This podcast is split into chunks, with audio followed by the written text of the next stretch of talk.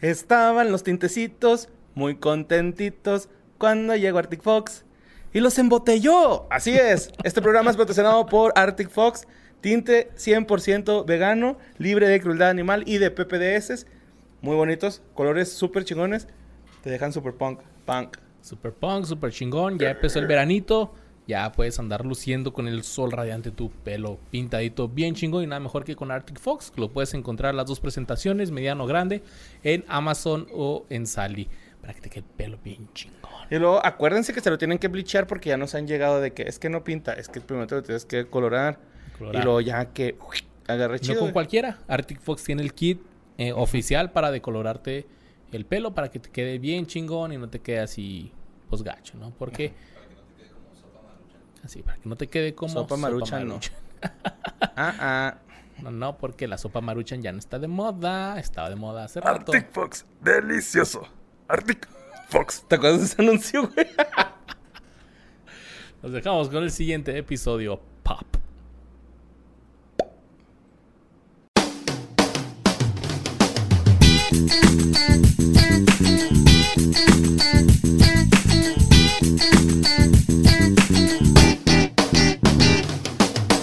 Bueno, pues bienvenidos a un programa más de que fue de ellos. Este, ahí está un consejo por si usted está iniciando su podcast, pues aclárese la garganta tosiendo, no porque No, pues nada más habla. Yo no veo a su voz haciéndoles consejos tan chidos, ¿eh? yo nomás digo. Yo nomás llegué hoy y el güey en chinga se ¿Se fue. fue al baño? Sí, güey. ¿No ha salido, güey? ¿No ha salido? No, yo ahorita fui al baño güey, y estaba la ventana abierta, güey. Y Uf. luego estaba así, no vas. Ya se fue. La cortina, Aplicó un ram, ¿no? Se fue sin despedirse, aplicó- güey. aplicó el Ajá. ram. Pero está bien, porque tenemos a Lolo. Eduardo, ¿cómo estás? Chido. Gracias por invitarme.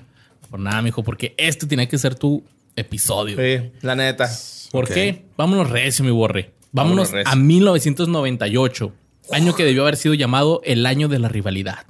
Ok. Fue el año donde casi todo empezó a tener su copia. Bueno, así le dicen cuando algo es parecido, "Ah, ese güey le copió, güey.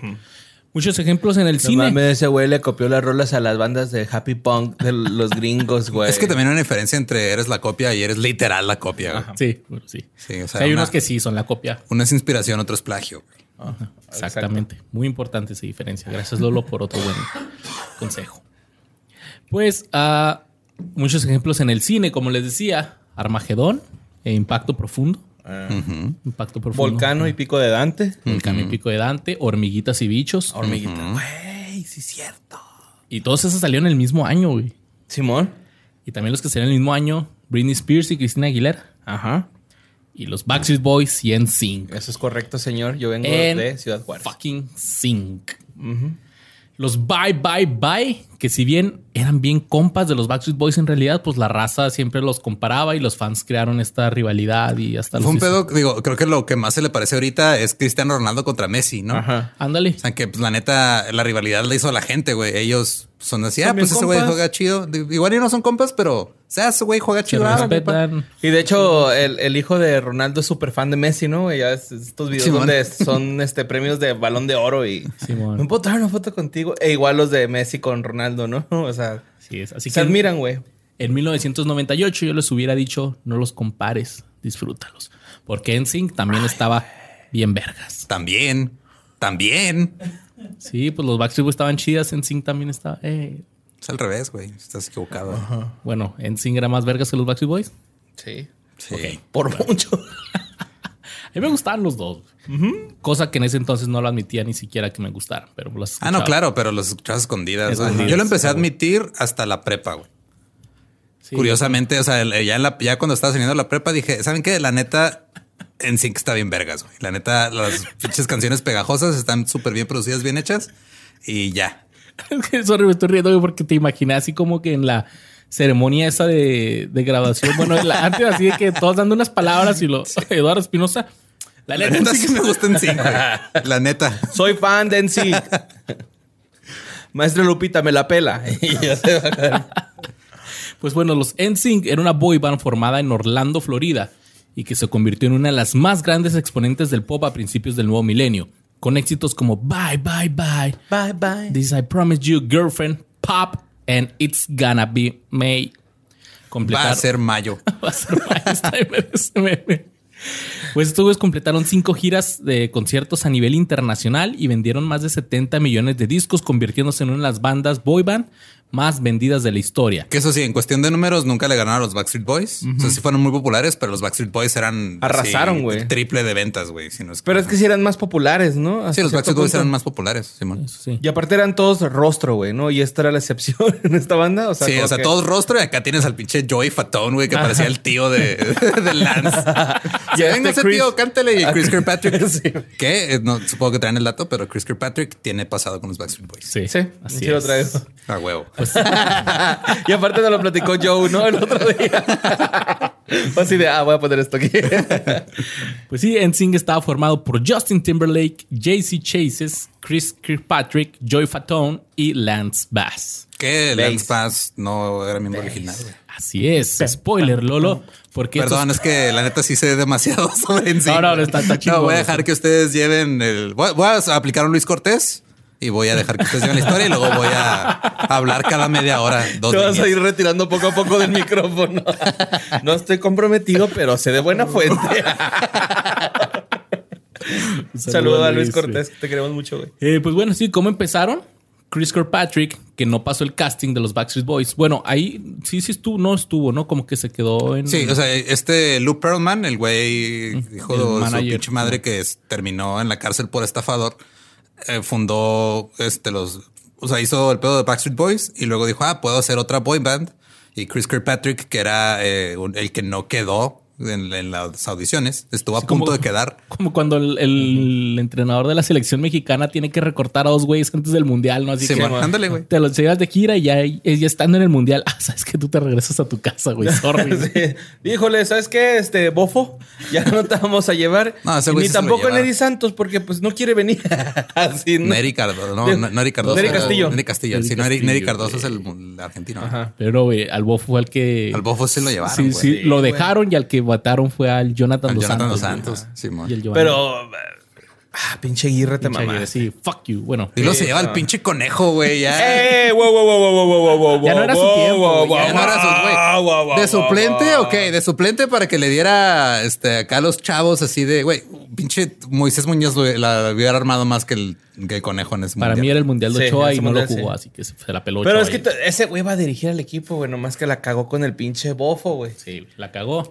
Entonces estamos de Pero, acuerdo güey, en Y qué golazo de Argentina, ¿no? Ah, fue Osvaldo Sánchez, cabrón. ¿Cuál pinche No, güey, estás en otro mundial diferente. Sí, man, ok. pero Se fue el de la Volpe. En Chris. Kirkpatrick, Ah, sí, este, Sí, hasta donde yo recuerdo, este Lou Pearlman le dijo, ok, güey, podemos hacer otra banda, pero tú consigue a los cantantes, güey. Tú, o sea, tú arma la banda y luego ya vemos qué pedo.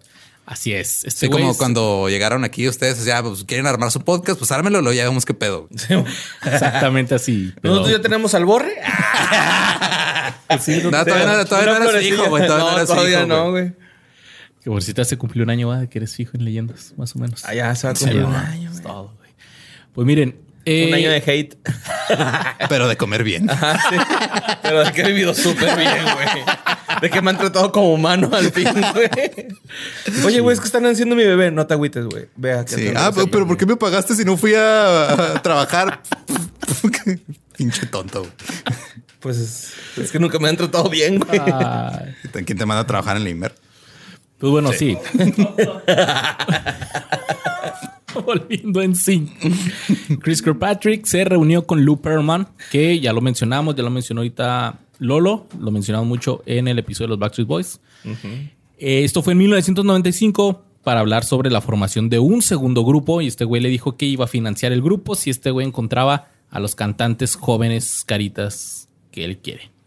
Entonces vieron unas cintas, bueno, unos videos que tenían y una era de Justin Timberlake de el programa que se llamaba El Club de Mickey Mouse. Se llama. Que era también ahí salió Britney Spears y Ryan Gosling y no me acuerdo quién más. ¿Cristina Aguilera también se lo dio o no? Creo no ¿verdad? sí. Sí, y Britney Spears. Ajá. Las dos salieron de ahí. Sí.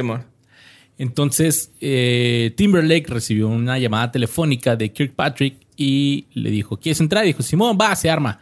Y este güey, el, el Justin, le recomendó al, al Jay-Z. El JC Chesses. Entonces, Entonces ya este trío decidieron irse a Orlando, Florida, para buscar a alguien que, que tuviera tonos altos y encontraron a Joy Fatone, quien conocía a Kirkpatrick desde que trabajaban juntos en los estudios Universal de Florida. También es- Algo que está eh, irónicamente triste de Joey Fatón era de que se apellida Fat One Sí, y era el gordito del grupo, güey. Y así le decían para hacerle bullying los medios o los comediantes así de, de late night de esa época, Sí, güey. el Fat One. En vez de Fat One. Sí, el borrego el pachoncito. Y el grupo finalmente reclutó a otro güey que se llamaba Jason Galazo como su cantante. Eh, aquí dice cantante de bajo, pues cantante con voz más, más grave. Ajá. Después de muchas audiciones. No sé, güey. Eddie Entonces- Vader, no, eso no como Eddie Vader, no como otra cosa. Aquí Lolo me va a, dar fe y legalidad de que NSYNC recibió su nombre después de que la mamá de Justin Timberlake comentara cuán sincronizadas estaban las voces del canto. O sea que they are, were in sync, sincronizadas. Y el nombre del grupo también es un juego de la última letra de los nombres de cada uno de los miembros iniciales. Sí, Justin. Chris, Joy, Jason y JC. Órale. NSYNC. Mamadas. Bueno, No, es chingón, güey. Después de varias semanas de ensayos, el grupo organizó un showcase, pues un showcillo, ¿no? Y comenzó a planificar firmar oficialmente con la compañía Transcontinental Label de, de este güey Perlman. Sin embargo, de último minuto, el güey, el galazo, se retiró, ya que él dijo que no le gustaba la idea que traían para el grupo, afirmando que ser un ídolo adolescente nunca había sido una de sus metas. Wow.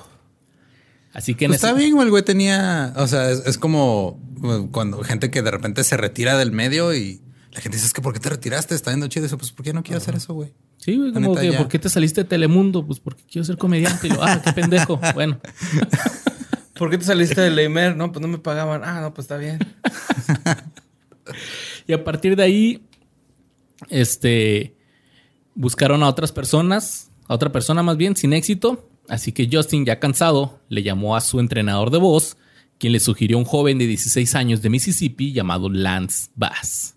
Y este güey voló hacia Orlando para hacer una audición e inmediatamente fue aceptado en el grupo.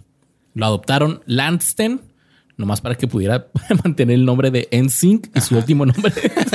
su nombre terminaba con N. güey. Sí, ah, güey, el otro güey terminaba con N su nombre, güey. Te vamos a tener que cambiar el nombre, perdón. Lance, pues, Lance. No mames.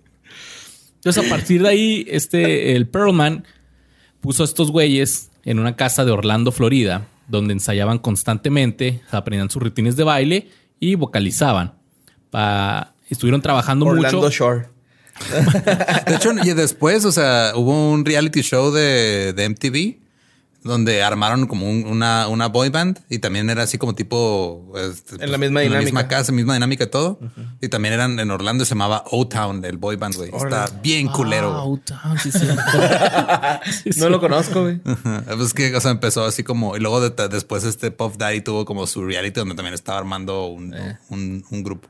Ah, no, los estaba confundiendo con S Club 7. Pero No, no, era era otro. No, eso- Club Seven era un, eh, no era un reality, ese sí era un- Una un- serie. Una ¿no? serie. Era que- como rebelde, digamos, Ajá. gringo. Simón. Sí, cierto, sí, cierto. Tienes toda la razón. Y soy rebelde. Pues bueno, este, este güey contrató a Johnny Wright para dirigir el grupo, que a pesar que este güey estaba dirigiendo a los Backstreet Boys, pues cuando escuchó el demo de NSYNC, pues dijo, ah, están chidos, va, me los aviento. Entonces ya, NSYNC actuó para él y para otros ejecutivos de la compañía BMG, y aunque la compañía discográfica tenía algunas preocupaciones con el nombre de la banda y también con cómo Lance bailaba, dijeron, es que este güey Este güey no baila. si no chido, le dijeron, Simón, va, se arma, nomás sáquenme este güey. Y lo chido es que los otros dijeron, ni madres. Este No se arma, nosotros". güey. Es compa, güey, es compa. Claro, Sí, le dijeron, es compa, Se va va a él aprender nos a bailar. todos, güey. Ah, pues se van todos a la verga. Somos una disquera millonaria. No nos importan sus sentimientos. Pues al parecer sí les importaban mucho porque en ese entonces, o no eran tan millonarios, porque les dijeron, va. Pero me prometen que el güey se va a poner las pilas con el baile. Simón, va. Y sí se las puso, ¿no? Sí. Entonces, Él es el que es Gaylord, ¿no? De la banda. Simón. Simón. Sí, ¿verdad? Qué curioso, ¿no? Ajá. Uno pensaría que es el que bailaría mejor. Exacto, Simón. Pero ahí están esos malditos estereotipos que nos han infundado el patriarcado. Ajá, Simón. Así Sí, no, la- los gays también pueden bailar mal. Ah. Es- eso habla de inclusión totalmente, güey. Sí. Sí. Entonces, después de firmar con estos güeyes, el grupo fue enviado a Suecia para comenzar su, trabu- su para empezar a trabajar en su álbum debut. El sencillo principal fue I Want You Back y fue lanzado en Alemania, güey, el 7 de octubre del 96 y entró al top 10 de Alemania. No sé si te acuerdas que los Backstreet Boys también Sí, empezaron. bueno, en- empezaron allá en Europa y Es luego... que por algún motivo a los alemanes les mama eso. O sea, güey, David. Hasselhoff tiene una carrera de cantante de pop en Alemania cabroncísima, ya en estadios en Alemania, güey. Y qué raro, ¿no? Ajá. Así como que... Estará muy culero Es el como pop de que- allá que. Como que Alemania siempre ha tenido este sello de asesino así violento, güey. y- Tu Hasti, la Ajá, sí, de te quiero puta y la madre, güey. Sea, tienen su corazoncito, güey. Pero, o sea, son muy poperos, güey. O sea, Está chido. ¿dónde en quedaron inglés, los güey. valores esos, güey? de- En la convención de Geneva se perdieron, güey. Pues ya con el contrato discográfico finalmente asegurado, los chicos comenzaron a hacer giras primero en países de habla alemana. Pues, ¿qué otra parte de Alemania? güey? ¿Alguna Austria. colonia por ahí? ¿Austria hablan alemán? Ok, no sabía. Praga. Hay, varios países, Checa, ¿no? o sea, Alrededor, los que eran al- los, los que formaban parte de Alemania del Este y del Oeste, y luego tenían pequeñas como Colonias. col- pues no sé si colonias, territorios que hablaban ese idioma, güey. Ok. Dicen que Eh, creo que Bélgica también habla alemán. Eh, o También el- o el- Praga, ¿no, güey? O, o- No sé, la neta. Sí, Praga creo que también esa. Pues no sé, pues ahí estuvieron cantando No, es que estos güeyes. Esos güey. güeyes, ¿no? Los de Praga. Es que Praga es una Checa. ciudad de la República Ajá. Checa. Y el grupo pronto se convirtió en un éxito de la noche a la mañana en gran parte de Europa. Entonces, NSYNC capturó la atención de Vincent Di Giorgio, un representante de RCA Records. Así que después de que los vio actuar en Budapest, finalmente los firmó en el 98 para sacar su disco en los Estados Unidos. Con nuevas eh, canciones para el mercado estadounidense y lanzaron el primer sencillo en Estados Unidos el 20 de enero del 98. Ay, güey. El álbum se llamó NSYNC y salió el 24 de marzo y las ventas fueron muy lentas, debutando en el número 82 del Billboard 200, pero fueron ayudados cuando Disney Channel emitió un concierto especial de ellos el 18 de julio del 98. Este concierto se le habían ofrecido por prim- eh, primero a los Backstreet Boys, pero estos güeyes lo tuvieron que dejar porque si te acuerdas, Borre, el Brian tenía peditos con su corazón. Ah, como el de Supercampeones, ¿no? Sí, güey, como el Andy. que levantaba la mano y se paraba el juego. Entonces el Brian eh, tuvo que entrar a cirugía y los Backstreet Boys dijeron, ¿saben qué? No se arma. Entonces le dieron el, el concierto de Disney Channel a NSYNC. El Es como Brian. cuando llega de repente gente y dicen, ah, güey, invítenme a leyendas y salen que fue de ellos. ¿Qué tranza me hizo tocó? Nada, o sea, tus compas. Ese güey nomás Sí, venía sí. a chelear y Sí, luego de repente fue, eh, vamos a grabar, güey. ¿Cómo ves? ¿Qué crees? Ay, te vamos a poner a chambear. Pues tres semanas después... Como en el email. Chale, mejor me cayó en los hijos. Agarró filo el sato en Aguascalientes. sí, güey, viene bravo, güey. Ahorita que lo digo, ay, güey, espérate, Sato, ¿qué traes? Tres semanas después del concierto, el álbum llegó al número 9. Las giras empezaron, incluyendo un tour para abrirle a Janet Jackson. Eso, Estos güeyes empezaron a abrir el tour a Janet O sea Jackson. que, Ahí- ahí o sea que empieza la historia de- ahí De ahí empieza. ya después le abrieron otra Eran cosa a alguien compas. más. Y apariciones en programas como Sabrina, la bruja adolescente también impulsaron las ventas del álbum. Y en los Thompson, ¿no? También salieron. Los Thompson. En los Simpsons. Ajá. Ah, sí, pero eso fue Eso fue después. después, ya con el Ivan Niosh. El 10 de noviembre del 98, el grupo lanzó un álbum navideño llamado Palabra. En Casa para Navidad. El álbum alcanzó el puesto número 7 y vendió 2 millones de copias y con esto NSYNC logró la rara hazaña de tener dos álbums en el top 10 de Billboard al mismo tiempo. Es que eso también pasa mucho con los artistas pop. Eh, agarran, casi siempre sacan un disco navideño, güey. No sé por Sí, qué. ajá. Pero, o sea, como que Sí, un pedo de son las mismas rolas, ¿no? Ropo pom Sí, pom y ajá, o sea, agarran sus y hacen sus. Pues ahí está Luis Miguel, y- güey. Sí, güey. Y Pero el de, ¿no? el de Luis Miguel está chido porque está medio yaceroso. Ajá, sí, está como Big Band. ¿no? Sí, El que Está está culero es el de Moderato, güey. Ah, no lo ¿Y escuché. por qué te sorprende? No mames, el de Panda está bien plagiado, güey. no, sería, no, y curiosamente, si Pepe Madero saca un disco de rolas navideñas, todas van a ser originales. güey. sí. Eh, Stephen King. No metan a Pepe en esto. pues bueno, miren. Leave Pepe alone. Hay que hacer esa parodia, güey, por favor, güey. No. Sí, cómo no. Pues NSYNC también grabó una versión de la canción Destrozando el Campamento con Phil Collins, la cual aparece en la banda sonora de la película de Tarzán. Hijo, güey. Ah, mano. Ese, ese soundtrack, este, tú creo que tenemos opiniones divididas ahí. Sí, güey, bien cabrón, güey. A mí me desespera, Güey, pero güey, la- Phil Collins, güey. Pero la rola de... Sabera, chubiru, sabera, La neta, Todas, mi pedo con Phil Collins es, este, siento que no debe haber cantado la rola. Eh, en español. Eh, no, en, ni en ninguno de los dos idiomas. O sea, están chidas la música está bien vergas, güey. Pero siento que Phil Collins se le pasó el pedo de yo no nada más soy baterista, yo hago todo, chingue su madre. Y, Ok. Pero están, están muy Sí, chidas. o sea, la música de Tarzán está muy chida, güey. Sí, está chido. Pero tengo que aceptar que si hubiera sido Eros Ramazotti.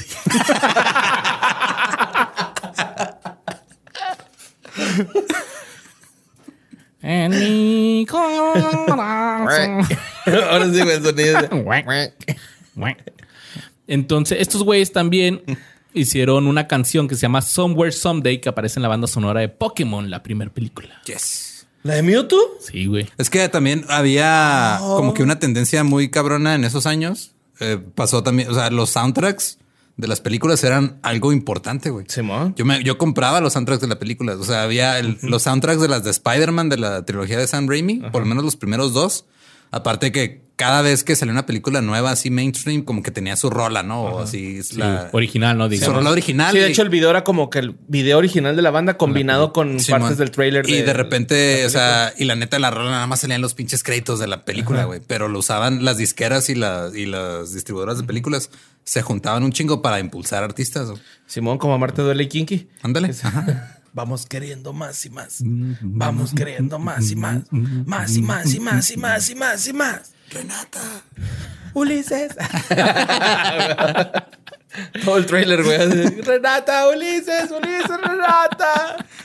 ¿Qué, por Nacos, cierto? mamá, se les dice nacos. sí, güey.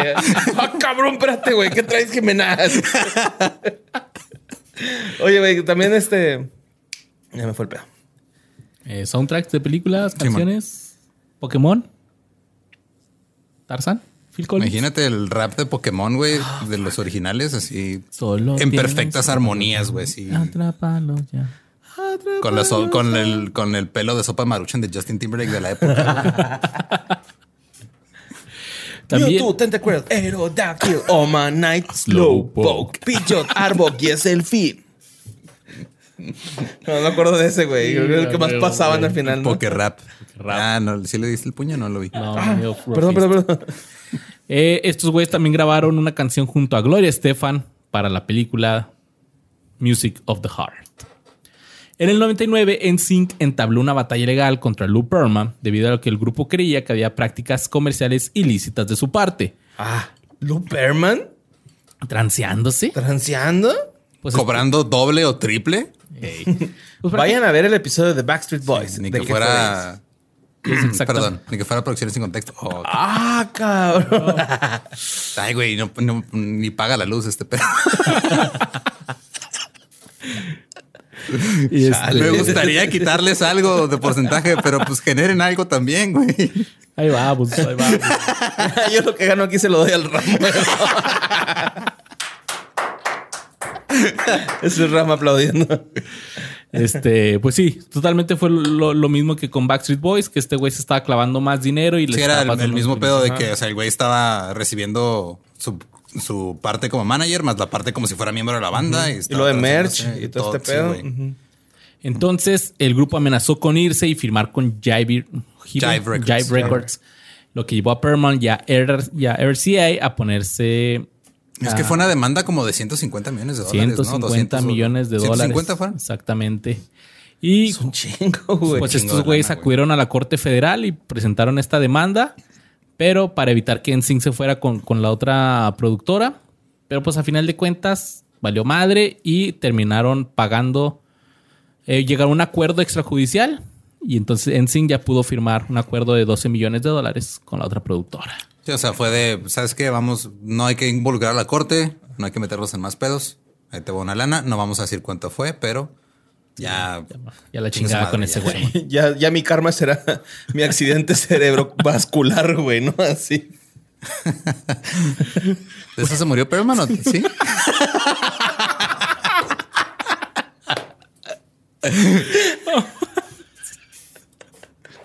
Y de eso murió. Pero pues ya con sus problemas legales detrás de ellos, NSYNC se reorientó y trabajó en la pista de su segundo álbum. En las canciones de su segundo álbum y en enero del 2000 el grupo lanzó Bye Bye Bye. Bye bye. Una pista, una canción de baile bien chingona que se puso en el top 5 del Hot 10 por 5 semanas seguidas. Y la canción es considerada como, Una canción de baile, ¿no? es considerada como la canción característica del grupo. güey. Que la- Sí, es la más famosa. ¿no? El álbum que trae esta canción se llama No Strings Attached y fue lanzado el 21 de marzo del 2000, el cual vendió 2.42 millones de discos en su primera semana de lanzamiento y es el segundo álbum más vendido de la década en los Estados Unidos, solo detrás de The Beatles 1. Güey, es que lo que hicieron con ese álbum, que nos- también nos platicó hace, hace rato, pero está bien punk lo que hicieron los de NSYNC ahí, güey. Sí. ¿Qué hicieron? El video es donde están así como marionetas y luego cortan ese pedo. Es Ah, como sí. la representación de, güey, nos acabamos de deshacer de este pendejo De que nos estaba Looper, robando ajá. lana, güey. Es el de Bye Bye Bye, ¿no? Sí, cierto. Sí, que son Sí, como son marionetas, y, marionetas, ajá, o sea, esa- esas Y se van marionetas, cortando ajá, los hilos. Los hilos y ya se pueden mover solos, güey. Y es Bye Bye Bye. Ajá, Ah, Lou Ferman. Pues no necesariamente eso, pero el No Strings Attached también ya tiene, o sea, es como una referencia de Jan. este- cerebrovascular. Ah, ah, ah, ah. Ahí se escucha, güey, hacia el fondo.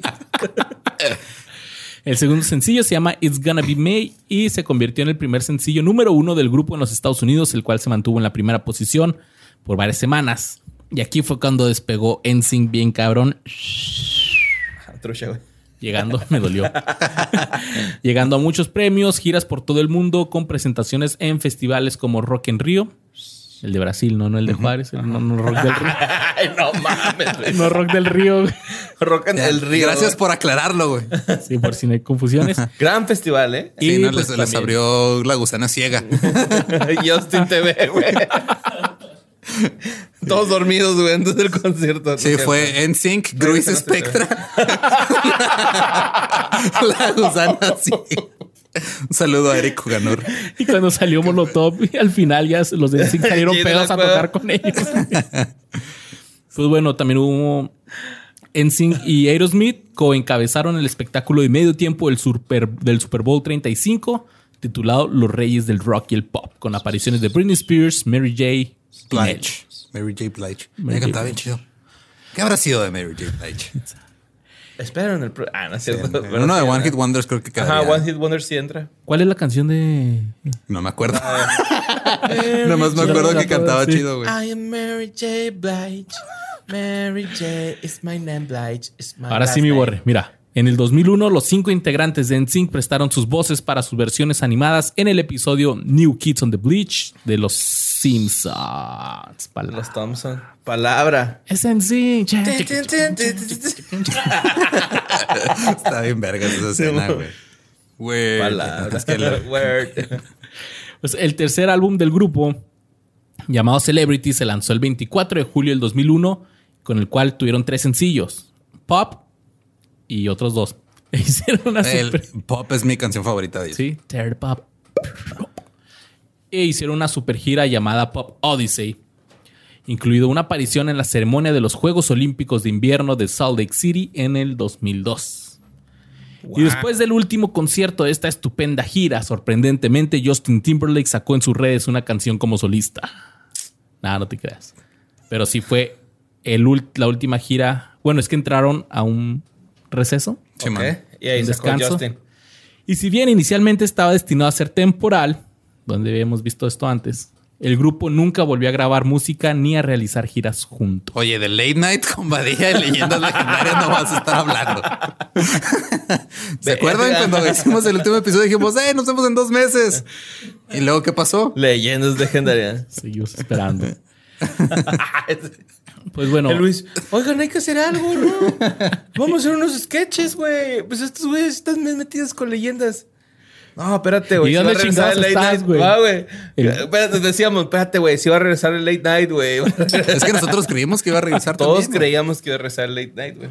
no, ya le di un pinche Oh, potencial a estos güeyes bien cabrón. sí. Dije, estos güeyes ya la armaron. Late night. Pues bueno, no spoilees. No, no, güey. Si vamos a hacer controversia, güey. No, Sí, no, es cierto, es, no, no, es verdad, ¿eh? No va a regresar. Total, este. ah, este Lance dijo: Comenzó como una divertida... Ah, no, Justin dijo. Comenzó como una divertida pelea de bolas de nieve que se estaba convirtiendo en una avalancha. Y también ya se estaba saliendo de control. Así que yo sentí que me importaba más la música que algunas de las personas del grupo. Y sentí que había más música que quería hacer y que necesitaba seguir mi corazón. Dijo, chinga a su madre, yo me voy a hacer cosas". Yo sé más verga. Dijo, yo soy el que el arma más de aquí. Sí, exacto. Ahí nos vemos. Está bien. No, A ver, está perfecto. Esto lo hemos visto un chingo de veces, ¿no?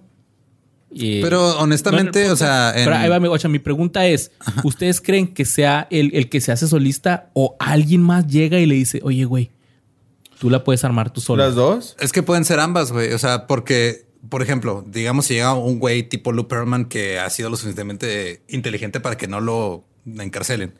Y un, llega un pinche manager y dice, oye, güey, tienes potencial, haz tu disco de solista. Llega un pinche accidente cerebrovascular Cerebrovascular. y se lo lleva a la. No, o sea, es igual, digo, todos tenemos ganas de hacer cosas, tanto en grupo como solos, ¿no? O sea, el- si lo aterrizamos a nosotros, los tres que estamos aquí sentados, nos gusta hacer stand-up. O sea, Fuera de los proyectos que hacemos aquí, nos gusta subirnos al escenario solos. güey. Entonces, en un contrato musical o, o en ese tipo de cosas, lo que pasa es de que llega un manager vivo y dice, ah, güey, pues haz algo solo. Y así ya la lana que, eh, que genera ese pedo se divide entre menos personas. Por lo tanto, a mi manager o agente me toca más, güey. Entonces, sí hay casos en los que por influencia de agentes y productores, güeyes dejan eh, grupos y, y dejan cosas. Y hay otros que es más por el hecho de pues, quiero seguir creando, quiero explorar otras, otras maneras de hacer lo que hago, güey. Gaby, Y no que me yo- dejes fuera, por favor. Y que yo creo que la mayoría de estos, bueno, ahorita ya lo vamos a ver con Justin Timberlake, pero la mayoría de estos como que quieren sacar como que su proyecto. Porque le- Jay-Z también lo intentó, güey. Ajá, pero por ejemplo, a, a estos güeyes sí les pega y es Sí, como man. que, ah, ¿sabes qué? O sea, ya me voy a quedar con esto porque pues está pegando chida. Y se quedan nosotros ahí diciendo, pero Pues sí que va a pueden ser volver un en chingo sí, de ¿verdad? cosas, güey. es que sí pueden ser un vergo de cosas, güey. Por ejemplo, también en, en el caso de NWA, ¿no, güey? O sea, el pedo fue un contrato donde ganaba más ciertas personas de la banda, siendo que todos trabajaran igual o hasta más algunos, güey. Y es ahí donde genera el conflicto de, güey, pues yo no quiero trabajar, güey.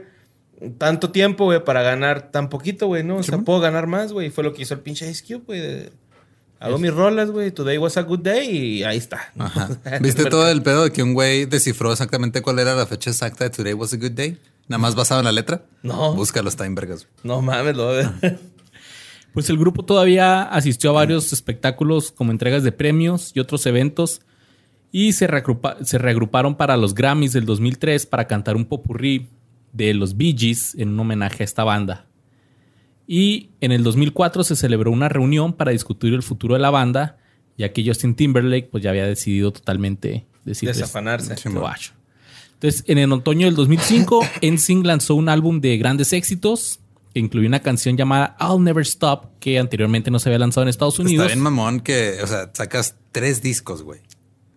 Tres discos y luego sacas un disco de grandes éxitos, no mames. Es que cuando sacas el grandes éxitos es porque ya... Sí, ya, sí, ya se está acabando. se está Y hasta acabando el esto. 2007, Lance confirmó la ruptura del grupo en una entrevista. El 25 de agosto del 2013, los miembros de NSYNC se reagruparon para una actuación única en los MTV Video Music Awards, donde después dijeron que solo fue por esa ocasión y que no planeaban reunirse. El 30 de abril del 2018, NSYNC se reunió para recibir su estrella en el Paseo de la Fama de Hollywood. Es que luego pasan cosas, güey. O sea, por ejemplo, voy a comparar a NSYNC y los Beatles no en términos de calidad musical, sino en términos de la duración de la carrera, güey. ¿Ok? Entonces pones a... O sea, NSYNC en su momento estaba tan presente en todos lados que se te olvida, güey, que en realidad NSYNC como banda sacando discos fueron cuatro o cinco años, güey. Fue Sí, casi fue nada, güey. del 99 Con los- ajá, al exacto. 98 Pero hicieron un 2003, chingo de Entonces, tiempo, los güey. Beatles- Ajá, güey. Con, con los Beatles pasa lo mismo. Tú ves la carrera de los Beatles, son 10 años, güey. Tú piensas, no mames, fueron 30, güey. Son 10 años. güey. O sea, y es porque tuvo tanto impacto mediático lo que hicieron. O sea, fuera de lo musical, y os digo, yo en popularidad y en, y en el impacto mediático que tuvieron, que sí te saca de pedo. Y dices, no mames, Pues, que fueron hecho, nomás 5 años, güey. Los Beatles fueron los que empezaron a hacer este pedo del monitorearte tú en el escenario, ¿no, güey? Porque no se podían escuchar del grito de la- del público, güey, acá. Esa es, un- es parte de las leyendas. Ya había gente que usaba monitores, pero sí, o sea, ellos lo empezaron a usar por eso, güey. Ajá, no escuchaban, güey. su- o sea, no, escuch- no escuchaban tocando de tanta gritadera que había, güey. Yo les hubiera dicho, cállense, no me escucho. ¡Súbele! ¡Súbele! Como en barba. Gritándole al güey del audio. ¡Súbele! ¡Eh, güey, sú- súbele! ¡No me súbele, mira, güey! ¡Súbele! Y el Winkle ahí encabronado. Un saludo al Winkle. Se referencia escucha súper esto. juarense, güey. Y pues eso fue de NSYNC. Así que vamos a ver Bueno, qué pues fue. muchas gracias por haber escuchado este programa. Estuvo bueno, gracias por invitarme. No, Espero no, no, no, repita, pues, güey. ¿te quieres dejar tus redes sociales? No, está señores. no, no, mames. De hecho, yo me llamo eh, José Antonio Badía. Esta madre no va a salir, ¿verdad? ¿Me pueden seguir en algún Lolo? no, señores, apenas empieza porque vamos a ver qué pasó con Justin y los otros. güey. la neta, al único que le he seguido la pista es a Justin. Así que no sé qué pedo. Todos. los todos. Bien cabrón, güey. Pero yo les tengo que decir algo, güey. ¿Qué pedo con los collares, güey? Sí, ¿verdad? ¿Por qué fueron populares en los hombres, güey? ¿Por qué hay gente que todavía los usa? Nunca he tenido, nunca he entendido la joyería ni la astrología. Y este cambrón siempre llevaba un collar de león porque era Leo, güey. Ujú. ¿Simón? Ok, yo pensé que collares esos de conchita como los de Ulises. Pues también. También. es considerado pues- joyería. Pues es joyería prehispánica.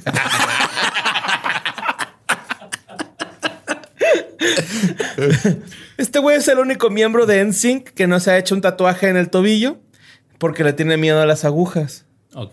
Pero, o sea, todos los miembros de NSYNC tienen un tatuaje. Ajá. O fue como que. Sí, pues uno tiene la N, otro la S, otro la I, otro... Ah. Ah, no te creas, no sé, Ese tiene la Q de palma. cool. Y su hobby es recopilar los menús del Hard Rock Café. Qué hobby tan culero. Bueno, se, pues se este- compara a tener vasos de festivales. Es, es, es algo similar. es similar, Simón, pero no... Porque yo sí pues el festival es así como que... cada Pero es un festival, güey. O sea, tú agarras el vaso del festival y te acuerdas de todo lo que viste, güey. Sí. Este güey agarra el menú de jarro café y que va a decir, ah, sí, la mesera estaba guapa. No, Qué dice, rico ah, mira, este- hamburguesa". este no lo pedí por pendejo. Ah, mira, vendían deditos de queso. Sí, güey. No mames, no, no, lo mismo, güey. Hasta el producto, güey. wow, bueno. wow. Wow. Bueno, pues este güey es Joshua Scott Chase. Nació un 8 de agosto del 76. en- Chasés, no Chase. Chase. Chasés. ¿Chases dije? Chases. Se se- ajá. Chases. Sí, sí, Así se Chasés. pronuncia, Es Chasés. como Chávez con V y luego... Así lo de- decía él, güey. Chases. Este güey nació en Bowie, Maryland. Cheches. Su historia, güey, ojalá fuera más interesante, pero es así, dos puntos. Ok. Cuando era niño, él era extremadamente tímido, pero cuando un amigo le apostó 20 dólares para participar en un concurso de talentos con dos ladies, Ujú. Ganó el concurso y pronto se dio cuenta de que tenía un don para actuar y que realmente disfrutaba de cantarle a la gente. Wow, es como cuando retaron al borra a hacer stand-up, güey. Ah, cabrón, sí es cierto, güey. pues sí. Y te diste cuenta que tienes un don. Ajá. Pero pues no quedó en un show de talentos, güey, ya porque en el 88 su madre Karen Chas, Cha- Chase, Chases. Chases, Chases. Dilo en español. Chases. Ajá. notó un pequeño anuncio en el periódico local para un casting de una nueva versión del el club de Mickey Mouse. Ok. Y ella le dijo a, a, a Chases, güey, ¿quieres ir a la escuela o quieres ir a la audición de convocatoria abierta del club de Mickey Mouse? Déjame adivinar qué dijo este güey. Me encantan las matemáticas, mamá. Quiero hacer una audición, dijo, güey. Y este, seleccionando la canción Right Here Waiting de Richard Marx, fue elegido junto con muchas estrellas de la actualidad como Kerry Russell, Tony Luca, Britney Spears, Christina Aguilera y Justin Timberlake, debido a que otro miembro del elenco se llama Josh Chase Chases, Chases fue apodado JC, su primera y última inicial. Y el nombre artístico, pues dijo, pues de una vez, ¿no? O sea, ya JC. Oh, entonces este güey estuvo también en el club de Mickey Mouse. Sí, güey. Órale. No sabía eso. Yo pensé Sí. que nomás el Justin. De, bueno, de NSYNC. Ajá, no, este güey también estuvo ahí en el. De hecho, a- ayer que estábamos platicando de NSYNC, güey, Badía comentó de que Justin Timberlake, cuando le dicen así de que, güey, vamos a hacer una banda, un boy band, este, necesitamos tanta gente y que Justin jaló a este güey porque ya estaban haciendo como que dos, tres canciones juntos, ¿no? Simón. Sí. Entonces, este. ah, este güey que se canceló el club del ratón Miguelito, güey, en el 94, pero Jay-Z quería más. Él y el miembro del elenco Timberlake se juntaron y comenzaron a escribir canciones. Ambos estaban interesados en formar un grupo de canto. Y más tarde agregaron a Joy Fatone, Chris, Chris Kirkpatrick y Lance Ba- Bass. Eso es algo que se me hizo chida, que ellos escribían las canciones. Que normalmente Ajá. una boy band es súper raro que los... Sí, es que se, se fue haciendo, o sea, cada vez es más común que un artista escriba sus propias rolas y todavía tienen productores que les tiran paro, ¿no? Sí, Por ejemplo, bueno. yo soy súper fan de un podcast que se llama Song Exploder, sí, el explotador de canciones, que es un güey que entrevista a los artistas con su proceso creativo y todo. Y hace poco este, sacaron una versión de, de Netflix, güey, de ese show. Hay dos temporadas de cuatro episodios cada uno. De hecho, el episodio de Natalia Lafourcade está bien vergas. El de Nine Inch Nails también, güey. Pero me llamó mucho la atención el de Dualipa, güey. Porque en el de Dualipa, pues Dualipa... Son sus este, hermanos, ¿no? Los que hacen todo el pedo. No, son otros productores bien vergas, pero no son hermanos de, de- de ella. No, es el hermano de Billie Eilish, es el que estás pensando. Ah, ok. Es Phineas, ese güey es el que produce todo lo de Billie Eilish. El Ferb y el Perry. Y este, y ahí se nota que Dua Lipa, pues, es buena performer y sí tiene, sí, como que sí tiene este poder de decisión en el pedo de, de la composición. Pero en realidad sí hay un grupo de compositores y productores que trabaja y le presenta las cosas, güey, que eso era lo más común antes. Pero sí es, ah, ya se está volviendo cada vez más raro eso. O sea, ahora ya es un artista por lo regular, hace de todo, güey. O, o mínimo, a veces no tiene que ser in- incluso componer, pero a veces también este, dibujan o pintan o actúan o lo Sí, que sea. bueno. Ya no nada más es como antes de, ah, pues esta es la rola, tú la cantas y se chingó. güey. Sí. Y, Por ejemplo, ahí tú dices que Dualipa, pues dices si le gusta o no. Antes, con estos güeyes era así que, por ejemplo, Britney, es Somos de que esta es la que vas a cantar. Y así va, órale. Simón, vámonos. porque pues digo, es, es- es que también cada quien tiene su, su manera de trabajar, güey. Por ejemplo, a mí me encanta estar trabajando en, o sea, como que en todo al mismo tiempo. Me gusta un poco, o sea, por ejemplo, a mí no me gusta actuar casi, güey. O sea, salgo a cuadro o cuando hemos hecho sketches y todo, pues porque no hay de otra, güey. Pero yo no me considero que me salga bien. O sea, yo prefiero el proceso, sobre todo cuando se trata de producir algo actuado. Yo no me gusta estar casi al frente de la cámara. Ah, está chido que te Me des gusta cuenta. estar.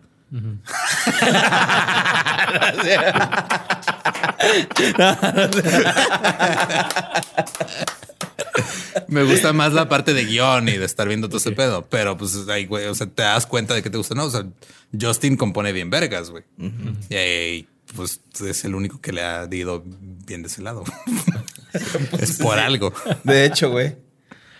Bueno, pues resulta que estos güeyes ganaron la fama en Europa, güey, como ahorita decía Luis, este, con la de Tear Me Up My Heart y la de I Tearing Want Up You My Heart. Tearing Up My Heart y I Want You Back. El rollo es de que regresan de allá, güey, en- a Estados Unidos en el 97 y hacen su primera actuación en un estacionamiento de Walmart, güey. Ok. Nice. Después se pega bien cabrón, ¿no? Pronto el Hacen grupo... un open en una marisquería, güey. Sí, güey. Se, se fueron a dar show a Aguascalientes, así. ah, no es cierto. Bueno, pronto el grupo encontró el éxito en las listas vendiendo 12 millones de discos de su debut NSYNC. El 21 de marzo del 2000, NSYNC lanzó su segundo álbum muy popular, No Strings Attack, Simón. y rompió récords de ventas, vendiendo 1.4 1.4 millones de copias. Y hacen historia como mayor cantidad de discos vendidos por ¿Pero una qué le pasó a Jay-Z? Eso ya lo dijo Luis hace ratito, güey. Mo. Bueno. Ah, a ver. En 2001 fue una comercial crítica al final. Jay-Z tenía planes de lanzar su debut en solitario. Simón. Eh, Schizophrenic se llamaba la- el, el disquillo, 24 de febrero del Esquizofrénico, 2004. Simón, como esquizofrénico. Ajá. Sacaron su sencillo de éxito que apareció en Total Request del Live MTV en el 98 y Some Girls Dance with Wo- Women. En 2004, Jay-Z lanzó su disco de debut en solitario sin el éxito que esperaba. No pegó. No le fue esa- chido. Ni Ajá. sabía que había sacado ese güey. Simón. Hizo varias cosas, güey. Sí, güey. En 2005, Chase se empezó a trabajar en su segundo álbum que sería titulado Kate. Al tiempo, aquí tengo una duda porque, como decía Borre, es, es que aquí era... lo- Los, de Backstreet Boys eran así de que cada quien tiene su personalidad, su, su como que su carisma, su, su cara. Y acá yo era, era Justin y otros cuatro güeyes. El O sea, Lance, mira, sí, sí, sí, Lance era el, el otro güerito que no el era güerito, Justin. El fatón era, Ajá, era el, güey que, el güey que parecía chino moreno si se bañara. Totalmente, güey. Y Chris Kirkpatrick era el güey del pelo culero, güey. El chaparrito del, Del pelo... pelo culero. El mecoide, Ah, sí, era el más mecoide, No, sí, entonces. Jay-Z era como Jay-Z que... era, es que Jay-Z ¿no? era como el, ajá, o sea, era Justin y luego Jay-Z era como el, el segundo en, en- segundo en- vocal, ¿no? Ahí Simón. como que, que O sea, cantaba los corillos. El frontman, frontman era, era Justin y luego Jay-Z era como el segundo, güey. Va, va, va. Así como en los Backstreet Boys era Nick Carter el que más tenía foco, güey. Ajá, Simón. y luego era AJ, ¿no? El que le seguía o era... Sí, ¿Quién AJ. sabe, AJ era el que le seguía. Algo Ah. así, güey. Ok, ya, ya sé quién es entonces. Bueno, pues el álbum iba a ser puesto en venta a finales del 2000 2007. Pero pues no, güey, porque el primer sencillo llamado Until Yesterday fue puesto en las estaciones de radio en otoño de 2006. Pero no llamó la atención de nadie, güey. Y decidieron eh, pues, que no iba a salir el disco. Y esto hizo que... O sea, ni siquiera lo sacaron. No, no lo Ah, sacaron, güey. No, bueno. verga. Ajá, Eh. fue de, ah, ya pusimos el sencillo, a nadie le importó, lo Sí. vamos a cancelar. y Verga, Records. Sí, cortó... Jabe Records cortó- dijo, no, bueno, no me conviene sacarlo. Sí, le dijo así como que no. Bizarro. Y eso que este güey estaba alardeando mucho de que Justin Timberlake había compuesto algunas canciones del disco, güey, ¿no? O sea, así como, Uh, no, Justin me tiró un güey. Sí, Y trucha porque en un Super Bowl, tal vez. Ay, acá no, güey. Pues es Pero- cuando escuchen mi podcast, es- va, va a salir Lolo, güey. Ese va a estar Ay, güey. bueno, en el 2007, Jay-Z trabajó, produjo y compuso para el álbum titulado Unbreakable de los Backstreet Boys. Alguna vez que fueron como rivales según la gente, ¿no? Simón. Eh, el güey, este, la canción Treat Me Right también fue, eh, bueno, sacó esa canción, la de Treat Me Right, y también fue juez para el programa de MTV America's Best Dance Crew, que es como bailando con las estrellas, Sí, pero bueno, el de pero- juez. No, pero era sin estrellas, era Ajá, nomás. Best ajá, Dance Crew. Era Eh, concurso de baile. Simón. En el 2010, en septiembre, se anunció que la estrella de Glee, Matthew Morrison, colaboró con JC Chase Chases en una canción en su próximo álbum que salió a la venta, venta al siguiente año. En el 2014, Chases colaboró con Smokey Robinson junto a Loe Black y Miguel en la canción My Girl del, álbum- del álbum Smokey and Friends, lanzado en agosto del 2014. Smokey, el osito. Sí, el osito que, la que previene los, Los los- incendios forestales. en Estados Unidos. Ese mismo, güey. Y ese güey vendió más discos que Jay-Z Chasez, güey. Sí, pelada, güey. bueno, pues el peor es que este güey en el 2015 colabora con la banda de rock Blues Traveler en su álbum Blow Up the Moon y en el video musical de la canción Blow Up to the Moon. Ok. Súper famosa esa canción, güey, esa banda, güey. Blues 2016 Traveler, ¿qué te pasa, güey? Es- Blues Traveler está bien vergas. güey. Sí, pero Blow Up the Moon es la canción. Pues no, es que ya, o sea, Blues Traveler del, no, tiene muchos años que pues... Es que sale ese güey, por eso. Es que neta, JC Chasez tiene mala suerte, güey. Sí, güey. Sí, Sí. tiene mala suerte, güey. Es el pinche Bad Luck De Brian hecho, de la ah, banda, ah, güey, de hecho aquí tengo un dato que me agüita, güey, de no haberlo visto en ese pedo, pero en el 2016 Chases protagonizó la película Opening Night, en la que interpretó una versión dramatizada de sí mismo, y la película tuvo su estreno mundial en el Festival de Cine de Los Ángeles en el 2016. Posteriormente se estrenó hasta el 2017, en junio. Ok. Pero pues no se sabe mucho, solo que, o sea, de él ya en su futuro no se sabe mucho, solo que viene, lo, solo lo que viene en redes sociales, perdón, donde está haciendo caridad en un evento para combatir el SIDA junto a Elton John, Neil Patrick Harris y otras personas. Este es el dato, güey, que dije, ay, güey, hubiera estado chido, pero el güey va a ser parte del elenco de Jesus Christ Superstar durante el tour en Estados Unidos, pero al final de la, pero al final... Pues el güey ya es Jay-Z, güey. Se Pues ya. Se ahorran en branding. Y también salió en un programa que se llama The Mask Singer. Así eh, el Simón. cantante temporada, enmascarado, ¿no? Ajá. Temporada 5, capi- temporada 7, capítulo 5. ¿Le sí adivinaron qué era o no? Eh, no, creo que no. Es que está bien cabrón porque. Lo bueno, único que tengo que decir en defensa de Jay-Z Chasez es que después de que no funcionó su álbum, güey, hizo un- una rola con Basement Jacks, güey, Ah, cabrón. que se llama Plug It In. Y neta, fuera de pedo, güey, esa chingona? rola, o sea, es, y nada más porque Basement Jacks son los productores cabroncísimos, pero esa rola, güey, está al nivel de cualquier rola que se ha sacado Justin, güey. Está bien vergas, güey. Ay, güey. Y le fue chido, este, pero pues era un featuring. O sea, él, él estaba cantando en- ok. con otros productores, pero esa rola está bien chingona. Sobre todo la, ver- la versión del single, porque pues los de Basement Jacks, como es electrónica, la Sí, versión normal dura como seis minutos. No, pero está bien la versión de single Basement está bien chingona, güey. Ahorita se las pongo para que lo escuchen. Está Que la gente que no verga. sepa quién es Basement Jacks son los de los videos de con Where cara de chango. Where your, head, where's Where your your head? head up? Where's your head up? Son de los mejores productores de pop que existen, güey, y, y están bien chingones. Y esa rola, la de Plug It In con JC Chasez, es de mis roles favoritos de ellos. Está bien chingona, güey. Déjame la grabo. Pero no pegó tanto tampoco, güey. Porque ese güey tiene algo, una, una, Sí está como saladón, una bruja lo mió o algo, güey. O sea, Es que de seguro pasó una lechuza en No la mandó chingar a su madre, güey. le dijo, tenga una buena tarde, lechuza. Y la lechuza le dijo, ah, pendejo. Ah, estúpido, me tienes que mentar la madre, imbécil. Miren, vamos con el, pues el gordito del grupo, Joseph Anthony Fatone. Jr. Nació el 28 de enero del 77 en Brooklyn, Nueva York, y su papá eh, cantó en un grupo de doo-wop, que el doo-wop es como... Doo-wop. Simón. Eran los Minions. banana, banana, banana. Güey, que mi esposa odia a los Minions, güey. Tengo un conflicto, güey. ¿Por qué? Güey, los Minions son adorables, güey. ¿Quién los puede No, odiar? ¿por qué los odia? Ah, no sé. Los odia. O sea, pues, ah, me cae bien gordo, los odio. ¿Será porque son una Pues ridiculización de... Son es una simplificación extrema del entretenimiento para niños? Ya, güey. Pues nomás y dile a tu Están esposa, bien verga. ¿Banana? ¿Poca banana? ¡Banana! es que son una verga los Minions, güey. No. Mira, Un saludo a mi vecina que se viste como a, Minion. a- a Little Tupac le van a gustar un chingo y se va a tener que aventar todas las de los Minions. Me agüité que le gustó el osito gomilona. Ah, oh, güey, espérate, Ay, güey. No, Ah, Espérate, pobrecito, güey. no, Lo Sí, peor es güey. que te van a gustar a ti también. no, no creas. Eso dices. Sí, que me gustara Soy Panda, tu la- gominola. Soy tu Y, gominola. eh, Soy tu gomi, gomi, gomi, gomi. Ya pasé por eso, güey. Hace No. nueve años. Pero se pica, güey, acá denso, güey. Sí, güey. No, deja que llegue a Pocoyo, güey. Vas a valer verga por dos años Sí, mínimo. o con Pepa. güey. Pues bueno, pasando otra vez a Joey Fatone. eh, pues este güey después de la preparatoria. eh, este güey se mudó a Orlando, Florida. A estudiar en la preparatoria Dr. Phyllis. Y después de la prepa trabajó como actor en los estudios Universal de Orlando. Donde interpretaba a Wolfie en un espectáculo de Beetlejuice. Que para la gente que está escuchando que el hecho de decir se fue a- de actor a Estudios Universal Orlando eh, es más triste de lo... o sea, suena como algo muy espectacular, pero en realidad es...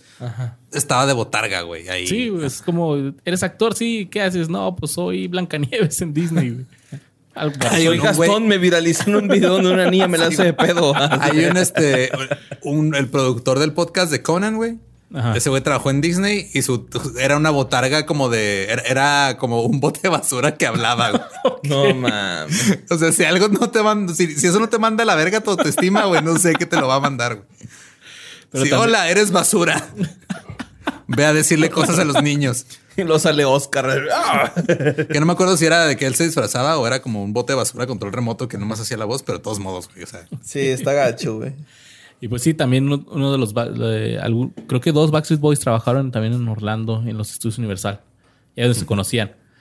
Pues eh, después de hacerse amigo de, de Chris Kirkpatrick, que también está trabajando en los estudios Universal, eh, se convirtió en el cuarto miembro de NSYNC. Y después de la carrera del grupo, este güey le dio más por el lado de la actuación. Y es que ya había hecho algunos papeles como la película de Miramax On the Line, la cual coprotagonizó con su compañero de banda Lance Bass, con quien también hizo trabajos de voz en episodios de Kim Possible de Disney y Robot Chicken de Adult Swim. No mames. que Possible está chida. Y Adult Swim, el Robot Chicken de este en vergas, güey. Joey Fatone coprotagonizó la película de comedia dramática del 2002, My Big Fat Greek Wedding, como el primo de Tula, Angelo.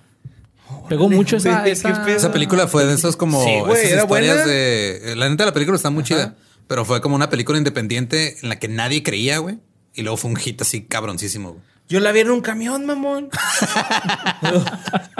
Iba a Guadalajara, güey, y la vi en un, un camión, mamón. Qué pinches viajes de, de 15 horas de Se caritas, un Ajá, chingo sí, un chingo de movies ahí, güey. También salió en la serie My Big Fat Greek Life y repitió el papel nuevamente en la secuela del 2016, My Big Fat Greek Wedding 2. My big fat pussy again. What the fuck, güey. I don't know. Actuó en una My big película. fat one. Actuó en la película aclamada por la crítica llamada The Cooler. Y tuvo papeles menores en la película experimental de Caperucita Roja, como en Homies Pumoni. No, pues va. Ok. Fatone también ha estado en Broadway e interpretó papeles principales en una, en una obra llamada Rent en el 2002. Y en el 2005. Una eh, obra llamada Rent, güey. Es uno de los musicales más cabrones de la historia de Broadway, Rent. Rent. Sí, güey. Pues en uno de los musicales más cabrones de la historia llamado Gracias. Rent en el 2002. En el 2005, NBC contrató a Fatone como anfitrión de su reality show Celebrity Circus. Ese año también apareció como estrella invitada en el episodio de Hannah Montana Bye Bye Ball como el dueño del restaurante Joey Vitolo, güey. Bye bye ball. Bye bye ball, Simón. Ok. El primero de febrero del 2007. Vendía ramen, ¿no? El vato acá o algo así. No sé, nunca vi Hannah Montana, fíjate. El primero de febrero del 2007, la cadena ABC anunció que Fatón participaría en la temporada 4 de la versión estadounidense de Bailando con las Estrellas, pero fue eliminado en la segunda semana. El 21 de agosto del Nada 2007, importante el vato acá, güey. yo creo que hoy me acordé, güey. Ahorita que, que también que Lolo di- mencionó que la canción pop es su canción favorita. ¿Se acuerdan de este programa MTV que se llamaba Making the Video? Simón. que grababan mientras estaban grabando todo el. Sí, el- behind the scenes de los videos, Ajá. Cuando estaban grabando el de pop, este güey tuvo un pedo en la, en la pierna ¿A poco? que de hecho no pudo bailar. Y el, y el, el coreógrafo del, de NSYNC es el que sale bailando en su lugar. No mames. Y ya digitalmente le movieron la, le cambiaban la cara cuando estaba, una piochilla. Toda culera. cuando estaba Y cerca. soy de yo la- diciendo que su piocha está culera. Nada más quiero que tomen nota de eso. Al parecer y volveré uh, uh, un poco. Con Entonces, su yo- triangulito, güey. Entonces, este güey sale eh, en, en ese programa. Algo le pasó en la pierna y sale en muletas, pero se ve su herida, así que trae un tubo ahí metido. Se le ve, ¿no? Entonces yo creo que a lo mejor eso lo dejó y por eso perdió. Total que eh, el 21 de agosto del 2007 se anunció que él junto con Lisa Reiner reemplazarían a Joan Rivers y Melissa Rivers como presentadoras de los pre-shows de la alfombra roja de TV. Guide para la temporada 2007-2008. ¿A Johan Rivers, güey, se le bajó el jale? Pues que John Rivers este, dejó ese jale porque se fue a Fashion Police, güey. Ah. Y este güey siguió también en la temporada 2008-2009 haciendo de presentador de alfombra roja. Pero es que en Johan Rivers sale en Shrek 2, güey. Güey, John Rivers tuvo una carrera cabroncísima. Sí. De los 70 hasta su muerte. Una vagina hablando, ¿no? Hay una animación, algo así de que era una vagina, güey, Joan Rivers. No me acuerdo si era South Park o La Casa de los Dibujos. La casa de los dibujos, ¿no? Sí, se me hace que sí. Era la de la princesa, Clara. Bueno, del 2010 al 2015, este güey se desempeñó como el presentador de Steve Harvey en el programa de Family Feud, que es el 100 mexicanos dijeron original. Entonces, en el 2011 tomó un trabajo como presentador de la serie My Family Recipe Rocks. Y en octubre de ese año también apareció en la película de terror Incubus. En enero del 2012 fue una de las ocho celebridades que participaron en la serie de reality show del Food Network a Rachel contra una celebridad cocinando. Ok. Aunque eliminado en la semana 6, obtuvo un premio de 5 mil dólares para su Duró un organización rato, güey. benéfica. Se acaba de cocinar rico ese güey, ¿no? o los unos tallarines. Sí, también puede ser, ¿va? Pero qué. Este Qué güey rico, le dio el jale así también de, de ser presentador, güey. De todo, ¿no? Así es de como lo que cuando... Así de Power Ranger Sí, rojo. De, de maestro de ceremonias De para lo que todo, caiga, Súbete, sí, güey, preséntanale. Ese güey era el que presentaba en los trabajos en equipo, güey, en la secundaria. Nosotros somos el equipo número dos. Escogimos la carrera.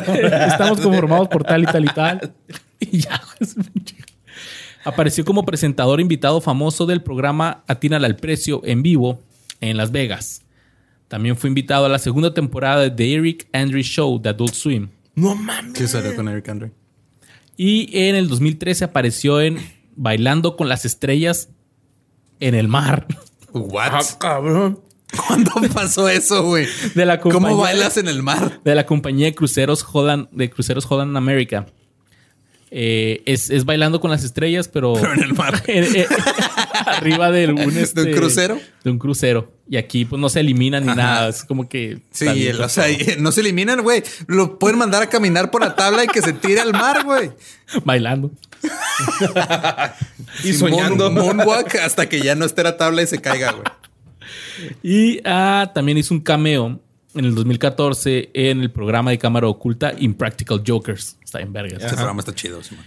Y sustitu- eh, porque sustituyó una de las estrellas del programa durante uno de los desafíos. Al güey que se parece a él. Yo creo, a Brian Quinn. Ah, no, no, No, es, no es pues, no, es él.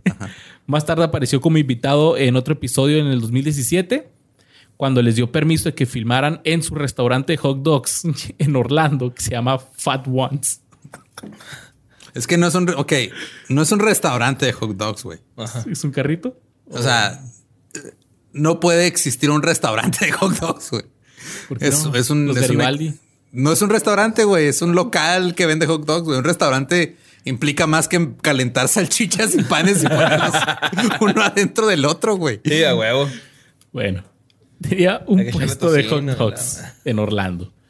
Y desde el 2016, pues fue anfitrión invitado en varias eh, producciones especiales como los Nitro Circus, The Joker Games y Fanta- Fantasy Draft. wow, ¿en serio, güey? O sea, este güey es acá punk, rock man, ¿no? Sí, presentador, güey. Es como que estos güeyes así que, ah, güey, que este güey no sabrá que presente la chingada. De hecho, estoy viendo que come con Eric Andre un cóctel de camarón y Eric Andre se vomita.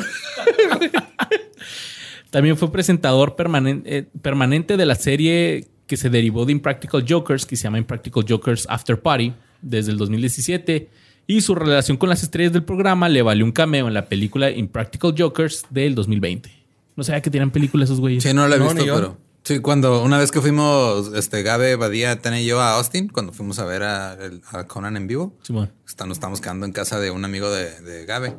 Y tuvo un día que nos quedamos viendo en Practical Jokers prácticamente todo el día, güey. Así un maratón. Que para los que no cable, sepan, Impractical Jokers es este programa donde se retan un grupo de amigos a, a hacer pendejadas. Hacer bromas, güey, Sin que la otra gente... Simón. Traen un chícharo. Sí, Simón. un chicharo y, y se van ahí diciendo cosas, güey. Está bien, vergas. Aparte porque, o sea, está chido porque caen bien, güey. Simón. O sea, porque no son así culeros, sino son bromas pasadas de verga, porque siempre ellos son los que terminan siendo humillados en la broma, güey. Nunca, nunca humillan a la, a la gente que no sabe qué pedo. Eso está, eso está chido. Pues En- es como la película de Eric güey, que hace lo mismo. O sea, como que no, no humilla a los que le están haciendo la broma. Una de mis favoritas es cuando tienen que dar una presentación, pero ellos no saben cuál es Sí, el güey, tema. está güey. bien vergas esa, güey. En abril del 2014, Fatón comenzó a organizar el concurso de cocina de Food Network llamado Rewrap, donde los chefs debían recrear bocadillos clásicos y luego crear nuevos platos utilizando esos bocadillos. En agosto del mismo año se convirtió en el presentador de otra serie, Parents Just Don't Understand. Los papás nomás no entienden, que se emitió en el Hub Network y antes de que se cambiara a Discovery Family y también apareció como estrella invitada en tres episodios de The Jack and the Tri- Triumph Show del 2015. Así es, este era Jack McBrayer, el de este 30 Rock, el, Page. Simón. Y Triumph, el, el, el perrito que insultaba gente con Conan. Ah, huevo, el que Oh, siempre está fumando puros. Sí, man. En el que tengo que reconocerlo, güey, y lo quiero decir. Alguna vez alguien me dijo que era el modesto de Juárez, güey, ese güey. Y me sentí bien orgulloso, güey. Neta, güey. Debo decir ay, güey, gracias, güey. Pero no. Este güey eh, en el 2019 interpretó un conejo en la primera temporada del programa The Masked Singer y quedó en cuarto lugar. Ok. Y actualmente tiene 44 años. Se casó en el 2004 con su novia de la prepa, Kelly Baldwin, en el Oh. castillo de Ojica, Ojica, en Long Island, Nueva York, en una ceremonia en la que asistieron todos sus compañeros de NSYNC. Tiene dos hijas y su mejor amigo Lance Bass es padrino de uno de ellas. Órale. Son O sea, güey ha vivido la vida chido, él sigue jalando. O sea, y es que aparte era, creo yo que era el que se veía como, como que le valía más madre todo. Ajá. O sea, como que güey, digo, pues sé, relief, ¿no? sé cantar, o sea, sé cantar y estoy chido aquí, pero puedo eso. hacer cualquier otra cosa, la neta. O sea, and- ando chido. No, no. Y creo que ya traer el soy el, el gordito de Y se ve pues, alivianado. Sí, siempre fue el más alivianado. También era el que se veía más grande, que no era tan grande, güey, pero se, se veía ma- mayor que todos, nomás porque traía esa piocha culera y unos kilos de más. Y se fue el fatón, el gordito. Ahí anda, Pues sí pasa, güey. haciéndole la mamá. Sí, ma. Pero pues fíjate que todos tenemos un amigo que se pone al pedo con quien no debería, pero le vale verga, todo sea por el Pride. Pero ya llegaremos a esa parte, güey. Ok. El 17 de octubre de 1971, Al Capone, el gángster, no el streamer, fue encarcelado por 11 años porque, porque evadió impuestos, güey, ¿no? Y nadie se salva de esa madre, güey. Nadie estamos anexados a ese pedo. Por eso el- hay un dicho gringo que solo hay dos cosas de las que puedes estar seguro en la vida. La muerte y los impuestos. Death and taxes. El 17 de octubre del 33, Albert Einstein se iba de la, de la Alemania nazi para irse a refugiar a Estados Unidos y permanecer el resto de su vida en la Tierra Prometida.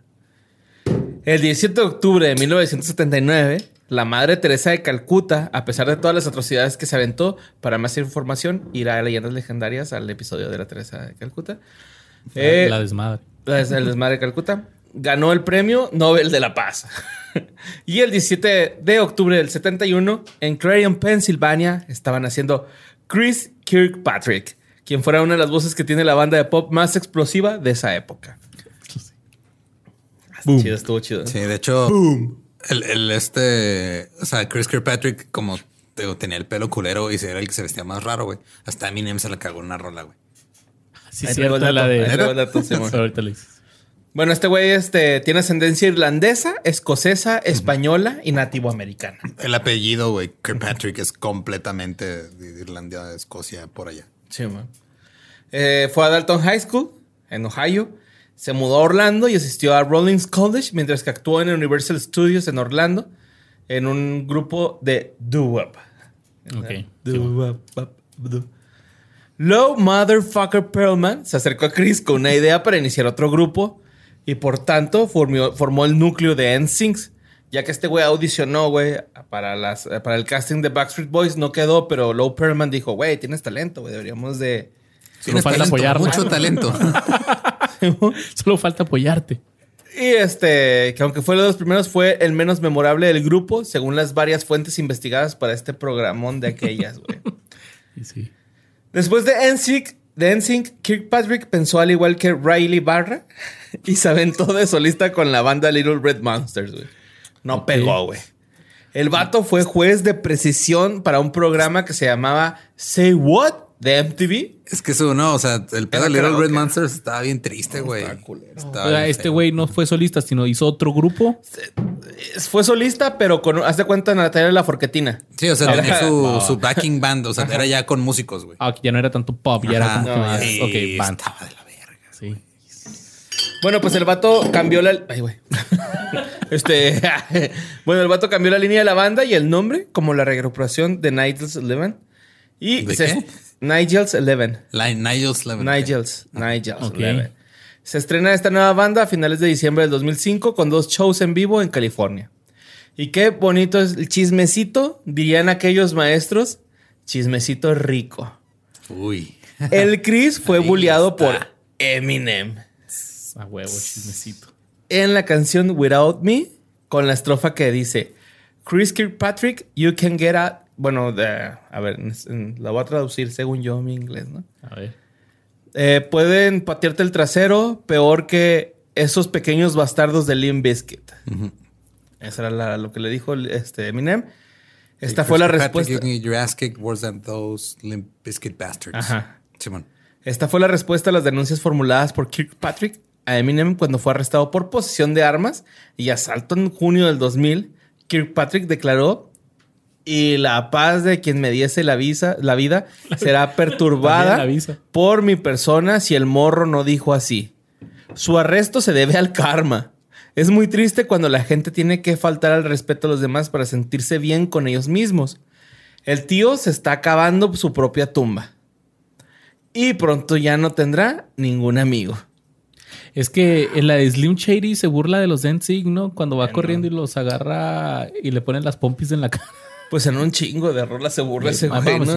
No, eso es, es- Ah, no, es cierto. No, es que, bueno, ahí está parodiando a Tom Green y... se- Ajá, pero Tom, pero se, se- según esto ajá, agarra los agarra uno ¿no? de los de encima. Sí, Sí, sí. no, pero esto fue en otra rola después, güey. Sí, sí, sí, la de Without Me es después, sí, güey. El rollo es que el Eminem, güey, dijo a Total Re- Request Live at the MTV durante el estreno del video que es eh, porque Kirk- Kirkpatrick era el único miembro de la banda que tenía las agallas para decirle algo a él, güey. O sea, como o sea, que este güey le agarró reconoció. respeto, dijo, Ajá. ah, mira, yo dije ese güey, Ah, ese güey me contestó, ese güey es vergas. Y por eso se la va a cagar en mi rol. Simón, esto después de que el rapero atacó al grupo y grupos de chicos en general en su último álbum. Simón. O sea, el güey le estuvo cagalera, güey, pero el último fue así de que, ah, güey, tú fuiste el único que dijo algo, ¿no? O sea, los demás pinches jotos. Luego, en 2000, Kirkpatrick estuvo en el video musical AM Radio, Everclear.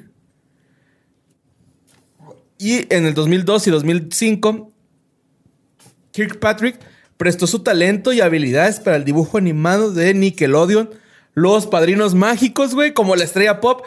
Chip Skylark Sí, o Chip- en español Skylark. Chip Canario, güey. Él es Chip Canario. Él es. Chip Canario, güey. En inglés, güey. Qué chingón. Sí, de hecho, él ya se desarrolla más como este actor de voz, güey. Ya. Ah, güey, la rola de los dientes, güey. Está bien verga. Sí, güey. Y pues este güey canta esas rolas de Chip Canario, güey. ¿no? Qué vergas. Está chido porque, por ejemplo, hay una, este, en Phineas y Ferb, la banda Love Handle se llaman. Y la banda que canta el intro es Bowling for Soup, güey. La banda está No de pop punk, Simón. Sí, 19 1985. Simón, esa- Uh, uh, uh. Entonces de repente está bien cura cómo ves así güeyes que te gustaban cuando tú eras chavo, ahora Haciendo soundtracks. haciendo cosas para güeyes más, todavía más jóvenes, güey. Ajá. O sea, que pasan de, ah, adolescentes, no, vámonos con los niños. Esos güeyes eventualmente nos van a dar más feria. Simón. Sí.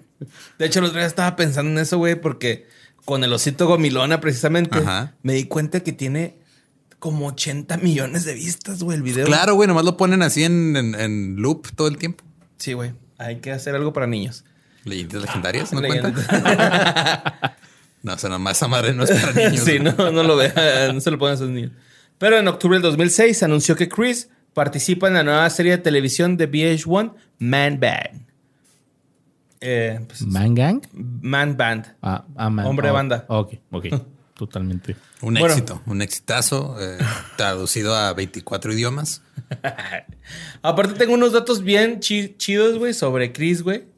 Y este, se los voy a decir, ¿no? Dilos. Chris es presidente de una empresa de ropa en línea que se llama Fumanesquito. La exno- exnovia Daniel fue extra en el video Make Myself Crazy y fue vicepresidenta de Fumanesquito. Tengo como cuatro amigos que son presidentes de una tienda de ropa en línea, güey. Sí. Sí, lo mismo pensé yo, güey. Asistió a Rollins College en Winter Park, Florida, durante tres años antes de irse para formar en Sync. Él le tiene miedo a las alturas. Jugó fútbol en la secundaria. La posición más preciada de este güey es un autógrafo de motherfucking Bruce Lee, güey. Oh, Tiene un nice. autógrafo de Bruce Lee y eso Pero sí se lo, o sea, se lo hizo a él o él se lo compró a alguien más. No, se, se lo, él lo consiguió. Nice. Es el mayor de cinco hijos. Él es el único hijo varón. Posee un PT Cruiser rojo. Guácala, güey.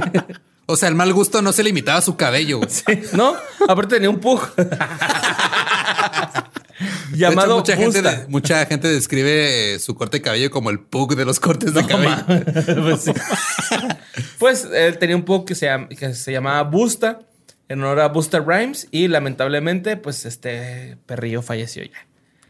Chris tuvo un pequeño intento tras la separación de la banda al participar en el Reality Gun Country, un programa de concursos donde tratas de ser una, estrella country, güey. Es un Wow. reality show para ser una estrella country. Terminó perdiendo contra Sebastian Bach No de mames. Skid Row, güey.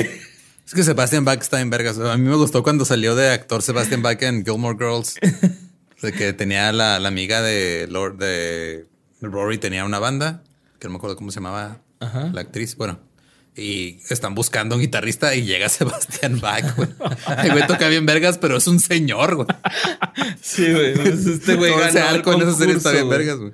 Obviamente, pues, la neta, sí se lo merecía Sebastian Bach. Es más memorable que Chris Kirkpatrick. Sí, güey. no.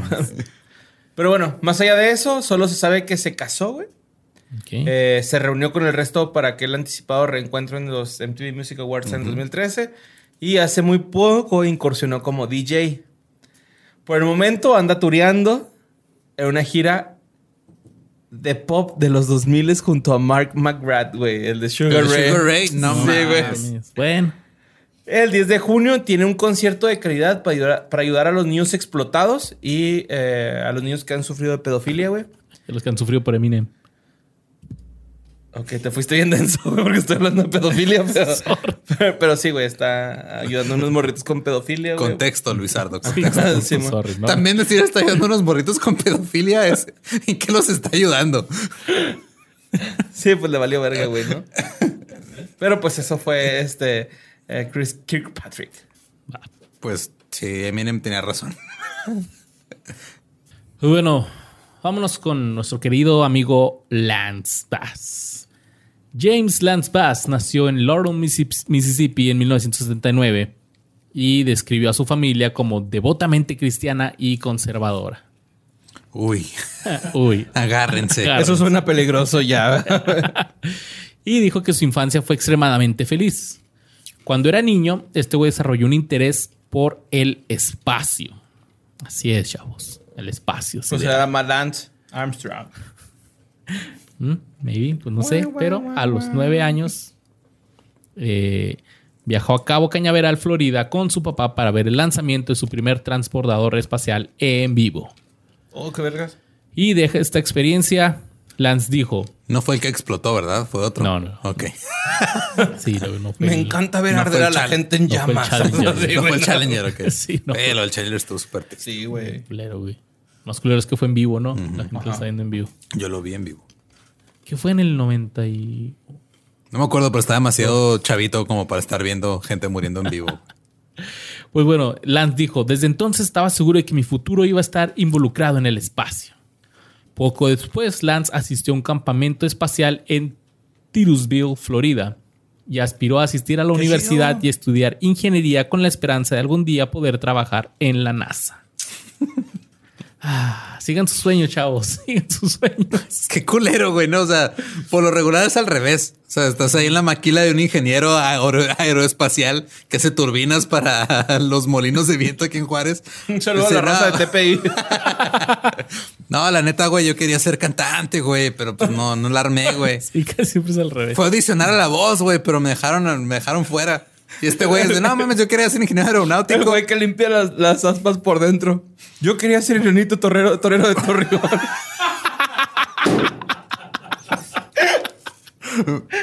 Pero nací en Juárez, güey. Con su cepillo. Y esos güeyes tienen denominación de origen.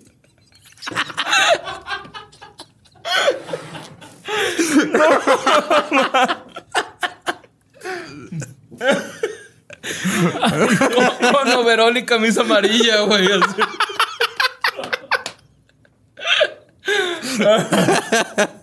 ya patrocínenos TPI, no mames.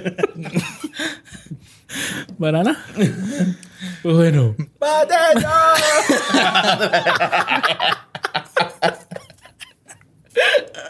Ay, güey.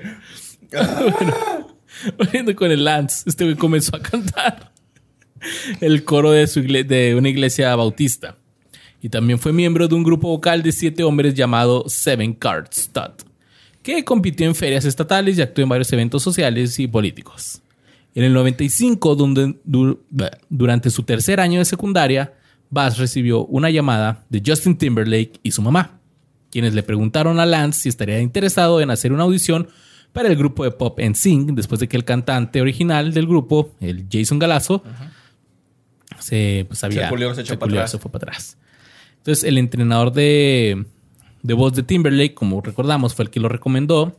Y así que este güey dijo, Simón. Y e hizo la audición con los otros miembros de la banda, junto a Lou Perman. Así que pronto dejó la escuela para mudarse a Orlando, Florida y ensayar tiempo completo.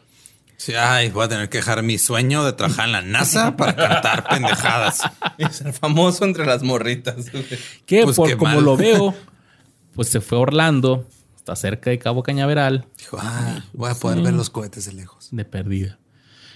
Y eh, pues él dice que, que le gustó mucho ir en sync, pero que batalló para ser eh, bueno bailando las coreografías. Y después, pues despegó su carrera con NSYNC y todos sabemos que le fue muy chido. En el año 2000, Lance formó una empresa de gestión musical o de management llamada Freelance Entertainment. Wow. Top, Estaba- estaba ahí. Top nombre, güey. güey, no, Sí, va. ajá. El Six TV acá. Deja de, güey, viene desde Aguascalientes. Tenemos tres años que no lo vemos, güey. We love. Ese güey es freelance hasta la muerte. Ajá. Toma, güey, toma un billete. Ay, toma un varo. Entonces,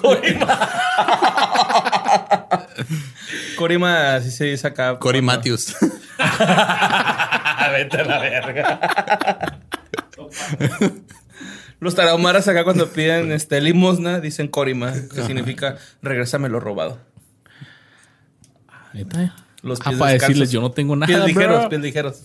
Sí, ligeros, así Yo no fui, fueron mis ancestros. Corima dólar. Disculpa, no, no fue mi intención. Pues este güey puso su empresa, que era conjunta con Mercury Nashville y una división, que era una división de Mercury Records, con el compromiso de mantener la empresa como una operación estrictamente familiar. Por esto, Lance empleó a sus padres y hermana como buscadores de talentos y reclutó a su amiga de la infancia y aspirante a cantante de country para el primer lanzamiento de la compañía. Llamada, esta chava se llama Meredith Edwards. Así que ¿Qué fue de ella? que fue de ella, ahí les va. Edwards comenzó a hacer giras con NSYNC, abriéndole los conciertos en el otoño del 2000 y Lance se asoció con MTV para realizar una búsqueda de talentos a nivel nacional para más artistas a finales de año. ¿Todo se escuchaba muy chido? Sí, pues no, porque Freelance cerró muy pronto después de que las ventas decepcionantes del álbum de Edwards pues fueran decepcionantes. Así, apostamos todo a ti, güey. Y toda esta gente que contratamos, pues a la verga, porque no, Hazlo por mí, hazlo por no Lance. generaste. Estoy comiendo. Lance fue estrella invitada en la serie dramática de la Warner Bros. llamada Seven Heaven, interpretando Seven a Rick Heaven. Palmer, un interés amoroso del personaje de Beverly Mitchell. O sea, Lucy. Al año siguiente, mientras NSYNC estaba grabando el álbum Celebrity, este güey recibió su primer papel protagónico en la película del 2001, On the Line, donde ya vimos que actuó con el Joe Fatón. Y... ¿Se acuerdan que le gustaba mucho el espacio? Ajá. En el año 2002, Yo en me acuerdo febrero, de eso. Ajá. Lina Banks, defensora del espacio y fundadora productora de Think Tank Inc. Productions, se puso en contacto con Lance para proponerle su participación en un proyecto llamado Youngest Person in Space, la persona más joven en el espacio. Y Vance trajo a bordo a su socio David Criff de Destiny Productions y a través de una serie de eventos en agosto del 2002, Lance ingresó al entrenamiento de cosmonautas en Star City, en Rusia. Y mandaron un niño al espacio y ahora se llama Elon Musk. Este güey fue considerado como el anfitrión estadounidense de, una, de un programa de competencia, de un reality espacial titulado The Big Mission, la gran, la gran misión, que había tenido mucho éxito en Dinamarca, en el que varios concursantes pasarían por un riguroso entrenamiento para ganar un asiento en la cápsula espacial rusa Soyuz. Es que qué pinche manía culera de la gente que produce realities de volver todo un concurso, güey. No necesito un concurso de ver quién va a ir al espacio. Manda gente que esté capacitada para el espacio y ya. Nada y, más. y grábalos. y ya, ¿no? O sea, Es que el morbo de este güey podría empeorar todo para ganar el reality. Creo Güey, que- los realities nada más de- son, este, sigan a, a güeyes por dos semanas con cámaras y luego editan las mismas 10 tomas con música dramática, güey. Esos son Simón. todos los realities de toda la Y existencia del pónganlos mundo. a hablar a cámara así que digan sus pensamientos. Sí, que no sepan sumar. Sin embargo, el concepto del programa de juegos fue reconsiderado ya que los yo, productores del programa decidieron que sería una idea mucho mejor filmar un documental de una celebridad entrenando para ir al espacio y transmitirlo en una red importante. ¿Qué te cuesta, güey? ¿Qué Entonces- te cuesta, cabrón? ¿Qué te cuesta? ¿Qué te cuesta, güey? Se presentó la posibilidad de usar a Lance cuando una colega mencionó su proyecto espacial a una amiga y la hija de la amiga gritó. Lance Vance quiere ir al espacio. O sea, ellos estaban buscando así que una celebridad, una celebridad que quiere ir al espacio. Y la niña, que era fan de. NSYNC, ella se había enterado del sueño de toda la vida de Lance en uno en un foro de MTV. De sí. Entonces, Lina Banks De Gabo con- Ramos, ¿no? ¿Qué, ¿Cómo que qué creen que le gustan los güeyes de NSYNC, amigos?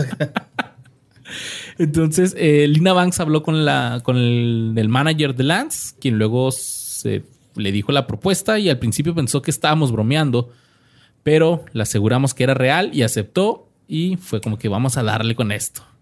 Para ser admitido en el entrenamiento, Lance tuvo que pasar por extenuantes exámenes físicos que pudieron, que le salvaron la vida, ya que se descubrió que tenía arritmia cardíaca. No mames. Y aceptó hacer- Por eso salía de tiempo cuando bailaba. y es que previo a esto, en el 99 ya había colapsado luego de un concierto debido a su condición, por lo que se sometió a una cirugía. Después de varios, me- varios meses de entrenamiento, Lance recibió la certificación de cosmonauta y fue al Centro Espacial Johnson de la ciudad de Houston para participar en el entrenamiento de astronautas. Estaba programado para volar al espacio en la misión Soyuz TMA-1, que iba a ser lanzada el 30 de octubre del 2002. La cápsula estaba programada para volar a la Estación Espacial Internacional y aterrizar en el desierto de Kazajstán. ¿Y luego? Pero varios meses antes de que Lance estuviera programado para volar, el trato original para transmitir el documental fracasó. Mandaron a Landon Galazo, güey. Ay, güey, que no quiso. Estarán en cinco. Órale, güey, vas, vas, vete al espacio, güey. Y es que Lance tuvo que recurrir a MTV, quien inicialmente aceptó patrocinar el viaje, pero luego se echó para atrás por cuestiones de pago, seguro e indemnización. ¡Fuck, güey! Este güey estuvo a punto de realizar su sueño, güey. Y poco después, todos los demás patrocinadores de Lance fracasaron, incluido eh, un patrocinador que se retiró por estar preocupado por la posibilidad de que la imagen de su marca se vea empañada si, si Lance Sí, muriera güey, en la Es que no mames, güey. Es. Oh, fuck, güey. Es como.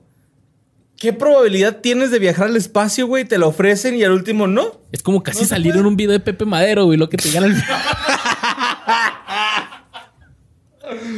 Sí, es igualito, güey. Misma, misma situación exactamente, güey. No mames. Bueno, exageré tal vez, güey, pero Ay, güey, escupí todo mi como, Pero sí, güey, no mames, qué pedo, güey.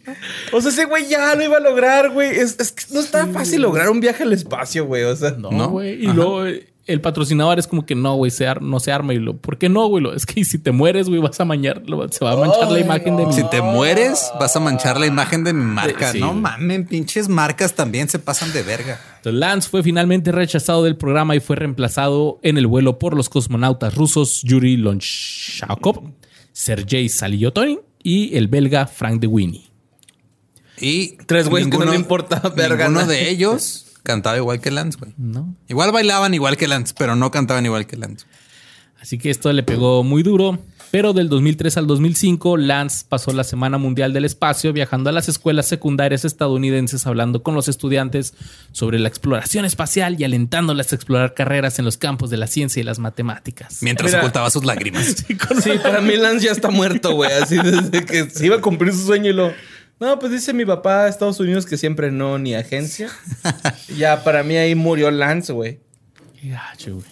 Culero, Pues güey. bueno, Lance se declaró gay en un artículo de la portada de la No, revista no, People. no te declaras gay. Sales del, o sea, sales closet, del closet. O sea, no, no es como que sales y dices, hola, me declaro gay. Es, Sí, no soy gay. Públicamente. Le estoy diciendo al mundo que soy gay. Ok.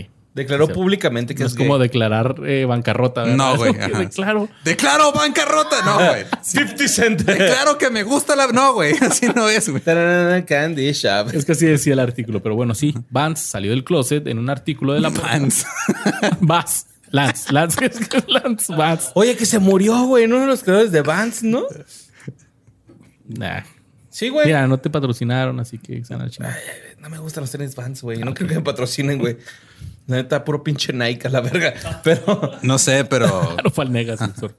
Ah, o- ojalá y te patrocinen a ti, güey. A mí no me gustaría, pero se acaba de morir uno de los fundadores de Vans, güey. O sea, de los creadores así chidos, güey. Ok. Cucú, Dato curioso. Y cero relevante del tema, pero bueno. Güey, los de NSYNC usaron Vans un rato, güey. Total que en el 26 de julio del 2006 salió esta revi- la revista People donde este güey pues dio a conocer su... Yo, yo me acuerdo que fue un pedo muy cabrón porque digo, estamos hablando de hace 15 años, pero de todos modos hace 15 años no era tan común, aun cuando se sabía o cuando era, era más aceptado por la sociedad, entre comillas, porque pues, siempre ha sido un pedo de aceptación de la sociedad. Este se sabía que había muchas celebridades. Y es que fue como de las primeras celebridades, ¿no? Que, que se... Sí, bueno, pero aparte fue una celebridad que tenía mucho impacto con gente muy joven, güey. Entonces también como que les dio esta representación a gente que no se sentía representada. Entonces fue un pedo muy mediático que muchas personas lo usaron como burla de, ah, claro, a huevo no tenía que ser gay. Pero la importancia que tuvo para la gente que, que no tenía representación eh, en, en los medios Fue fue, muy importante. chingón, güey. Fue muy importante. Sí. Eh, ya se había especulado mucho tiempo en los medios de comunicación sobre su orientación. Sí, tal vez el güey que quiere subirse en un objeto fálico y salir del planeta. Ya que se la había visto... en Ahí un- viene el cohete. Ahí viene el cohete. Ya que se le había visto, se le había visto en muchos lugares como clubes y en bares y clubes nocturnos gay. Entonces una dijeron, vez lo "Ah, vieron con una playera de la América, ¿no? tal vez es gay, sí. Pero uno de los que más este lo traía en carrilla era el bloguero de chismes Pérez Hilton. Es, Ese güey es un pinche. Ay, güey, lo odio, güey. Ese güey es una, es un parásito, güey. la me da, a la máxima. me da un Ah, chingo de, es me da un chingo de gusto que me da un chingo de gusto que ahorita esté valiendo verga, güey, y que se esté quejando de que, ay, es que no puedo monetizar y, o sea, ha intentado hacer su programa en YouTube, a nadie le importa, ha intentado hacer cosas en TikTok, a nadie le importa porque es un pinche güey cuarentón que duró un chingo de tiempo. Güey, Haciendo tweets. no, deja, no, antes de tweets tenía un blog donde el güey, este, güey, sacar a alguien del closet cuando no está listo para ese pedo es de las peores güey. cosas que puedes hacer, güey. Sí, Meterte güey. en la vida de gente, es, es todo el pedo de Britney y todo el breakdown que tuvo, ese güey lo estuvo publicitando un chingo, de agarró su fama, ese güey se puede ir a la verga mil veces y me da gusto que ahorita le esté yendo la chingada. Qué bueno. Es que fue Pérez Hilton, le está yendo la chingada y Lolo está feliz al respecto. También nosotros. Pero sí, yo me acuerdo que antes así que pues en el- como que en los 2006 para el 2010 Sí, todo era así que página, famoso, tu- portal ajá. Pérez Hilton dijo esto. Era, Pérez era de, Hilton de, dijo- de- de los tuiteros más famosos, güey. Sí, de los 2000. Y lo único que hacía era estar, era estar chingando a la gente, güey. Era lo que hacía, güey. Pues este güey del 2005 ya estaba chingándolo de que pues de que andaba en clubes nocturnos gays y la chingada, ¿no? Pues es pedo de él. A, ti- a ti Sí. que te valga verga. El publicista de Lance decidió publicar la historia exclusivamente en la revista People, quien rechazó al actor Johnny Depp de la portada de esa semana para dársela a Lance. Y después en una entrevista él declaró, la cuestión es que no me avergüenzo, eso es lo único que quiero decir. No creo que estoy mal, no estoy devastado por pasar por esto, estoy más liberado y feliz de lo que he sido en toda mi vida, solo estoy feliz, Qué bueno. lo que importa. De eso se trata. Exactamente. El anuncio de Lance recibió una gran cantidad de atención de los medios. La reacción del público estadounidense fue en general positiva y recibió un apoyo abrumador de muchos adolescentes y adultos jóvenes que crecieron escuchando en Sync. Sin embargo, recibió críticas de la comunidad LGBT cuando se refi- refirió a sí mismo y a sus amigos como heterosexuales eh, en su entrevista en la revista People, diciendo, yo los llamo los SAC, los gays heterosexuales. Somos normales, tipo chicos, me encanta ver el fútbol y beber cerveza. Es que también es un pedo de, o sea, te han vendido toda tu vida, güey. Que ser heterosexual o ser hombre significa algo. Y vas en contra de, pero sigues con esas cosas así súper inculcadas y bien metidas en el cerebro de, güey. Y que- aparte son ciertas actividades las que te generan, o sea, que te ponen un estatus de eres gay o eres heterosexual, ¿no? O sea, Ah, claro. Ah, no, güey, si bailas, pues joto, ¿no? O, ah, no, pues si tomas birria, pues pinche vato, cabrón, ¿no? Algo así, güey. Que por cierto, una vez. Es que son, son puros estereotipos, güey. Sí, son bien estereotipos, güey. De hecho, una vez, este, habíamos tenido un conflicto con uno de mis mejores amigos, güey, y eh, al último así de que nos, nos confesó así de que es que ustedes los quiero un chingo y lo- los, tres nos abrazamos, güey. Iba pasando en un carro y fue así un instinto de "Fuck, quítense y empezamos a gritar cerveza, carne. Sí, o sea, neta, güey, real, güey. O sea, Sí, porque lo tienes súper. eh, ajá, fue así de que en- no me vaya a ver esa persona que no conozco. Sí, no, no me vaya a ver amigo, expresando emoción por mi amigo, güey. Sí. porque. O sea, en ese tiempo fue así como que muy chistoso, pero ahorita cuando ya lo veo es así como que, güey, ¿por qué? Y arruinaron, pena. arruinaron Pues no momento. arruinaron, Bueno, no a- arruinaron, a- pero- para, para el momento. Deja todo el momento, es una arruinar un rutina. beso de tres, güey. Para nosotros fue, fue, fue algo este, así como que, que iba a solidificar nuestra relación de amigos, güey, y ya. ¿Sabes? O sea, tampoco fue así como que, ay, no, pues que nos privaron de darnos un abrazo. Pues no, güey. Porque nos podemos dar después y lo que sea, güey. Pero sí. Sí, pero es el hecho de tener- ajá, tener que Esa ocultarlo, sorpresa de, ay, espérate, viene un carro, güey. ah, Quítense. Eso fue lo Sí, que nos me causó van, a, me van a juzgar por algo que ni Exacto. siquiera soy, pero van a, o sea, sabes que el juicio va a ser tan culero y va a estar en tu contra por mucho tiempo que dices, prefiero que ni siquiera sospechen. Exacto. nada, güey. Sí. Fue eso, güey. Fue así de. "Qu- Quítense todos, güey. O sea, sí, sí nos queremos un chingo, pero ¿para qué, güey? ¿Para qué nos van a ver, güey? ¿No? Así, a usar. Pues bueno, en el 2007 Lance dijo que tenía fe en que Justin Timberlake regresaría después de seis meses de descanso para grabar otro álbum con NSYNC y que se había sentido traicionado por la decisión de Timberlake del 2004 de seguir como solista. Ok. Como el Nico que hace poco subió una historia de ah, extraño el Writer's Room de Late Night, me sentí mal por él. Nico, Pues sí. te dijimos, arra hacer algo y te valió verga. No, güey, Es- también trae su. Él, él está en su proceso también. Es no, decisión podemos, de que ya digas, Nico, yo quiero también. no podemos juzgar los procesos de las personas, güey. De eso se trata, de lo que acabamos de hablar, chicada madre. Nico, ah, deja de abrazarnos. Y pues bueno, eh, a pesar de las declaraciones de Lance, pues él siempre ha negado que, eh, aunque sí se sintió muy mal, se sintió traicionado por Justin, pues ahorita ya, ya está bien y entiende la decisión de Justin. Bueno. Ah, Después de la película esta de On the Line, de Lance, apareció en Zoolander y en Wes Craven Curse como él mismo. Salía como Lance. E interpretó a un cantante de bodas en I Know. Ahora los pronuncio Chuck and Larry. De este Ah, Adam Sandler. Adam Sandler y Kevin James. Entonces, Lance también ha prestado su voz a varios programas de televisión animados como Robot Chicken y Kim Possible, Handyman, Handymanny. No Mames con el Wilmer ahí. No mames. Sí, güey, Handy Manny. Y los héroes de ¿El Valderrama? Town. Wilber Valderrama es Handy Manny. No mames, no sabía, güey. Güey, ¿Lo, dijiste en tu pinche programa? Ah, pero no mames, güey. Apenas me acuerdo lo que pasó ayer, güey. No, no salió en qué pasó ayer, güey. Salió en Handy Manny. Pon atención, güey. No. o sea, el programa de, de donde hablamos de Wilmer fue hace un chingo, güey. No me acordaba. También en los videojuegos, este güey ha prestado wow. voces como en personajes de. El personaje de Final Fantasy VII, Sephiroth. No mames, ¿fue Sephiroth en inglés? Sí. Y en Kingdom Hearts. El 14 de agosto del 2007 comenzó una temporada de seis meses interpretando a Corny Collins en el musical de Broadway Hairspray. Otro musical súper cabrón. Ese sí lo conozco. Terminó su carrera en Hairspray el 6 de enero del la neta, 2008 güey. e hizo una aparición en la película Tropic Thunder del 2008. güey. No mames. de eso sí me acuerdo, Simón. Mm, mm, mm, mm. Una de las Tropic mejores Thunder. sátiras que ha Tropic existido en, en la historia. Tropic Thunder. Y Tropic estuvo Thunder, chida porque como que acababa de salir del closet, Tropic ¿no? Y Thunder. entonces Lance sale en esta escena donde uno de los personajes que le dicen así de... eh, que está platicando así que no, que a, a quién les gustaría ver. No, quisiera estar con, con, Lan- con Lance. Y lo, ¿Se llama Lance? Yo, no, no, no, es ella, ella. Y al final, pues ya sale que sale Lance ahí en la entrega de premios. Está chido, Tropic Thunder. Tienen que verla con este Ben Stiller y Robert Downey Jr., Jack, Jack Black. Black. Tom Cruise en uno de sus papeles más Tom chingones, güey. Sí, cierto. Matthew McConaughey. Está cabrón esa movie. Y también eh, salió un episodio como estrella invitada en Gravity Falls, la caricatura del 2013. Se llama Boys Crazy, donde Bass toca en la banda de, de Chicos Several Times, que es una parodia de Qué NC. bonito.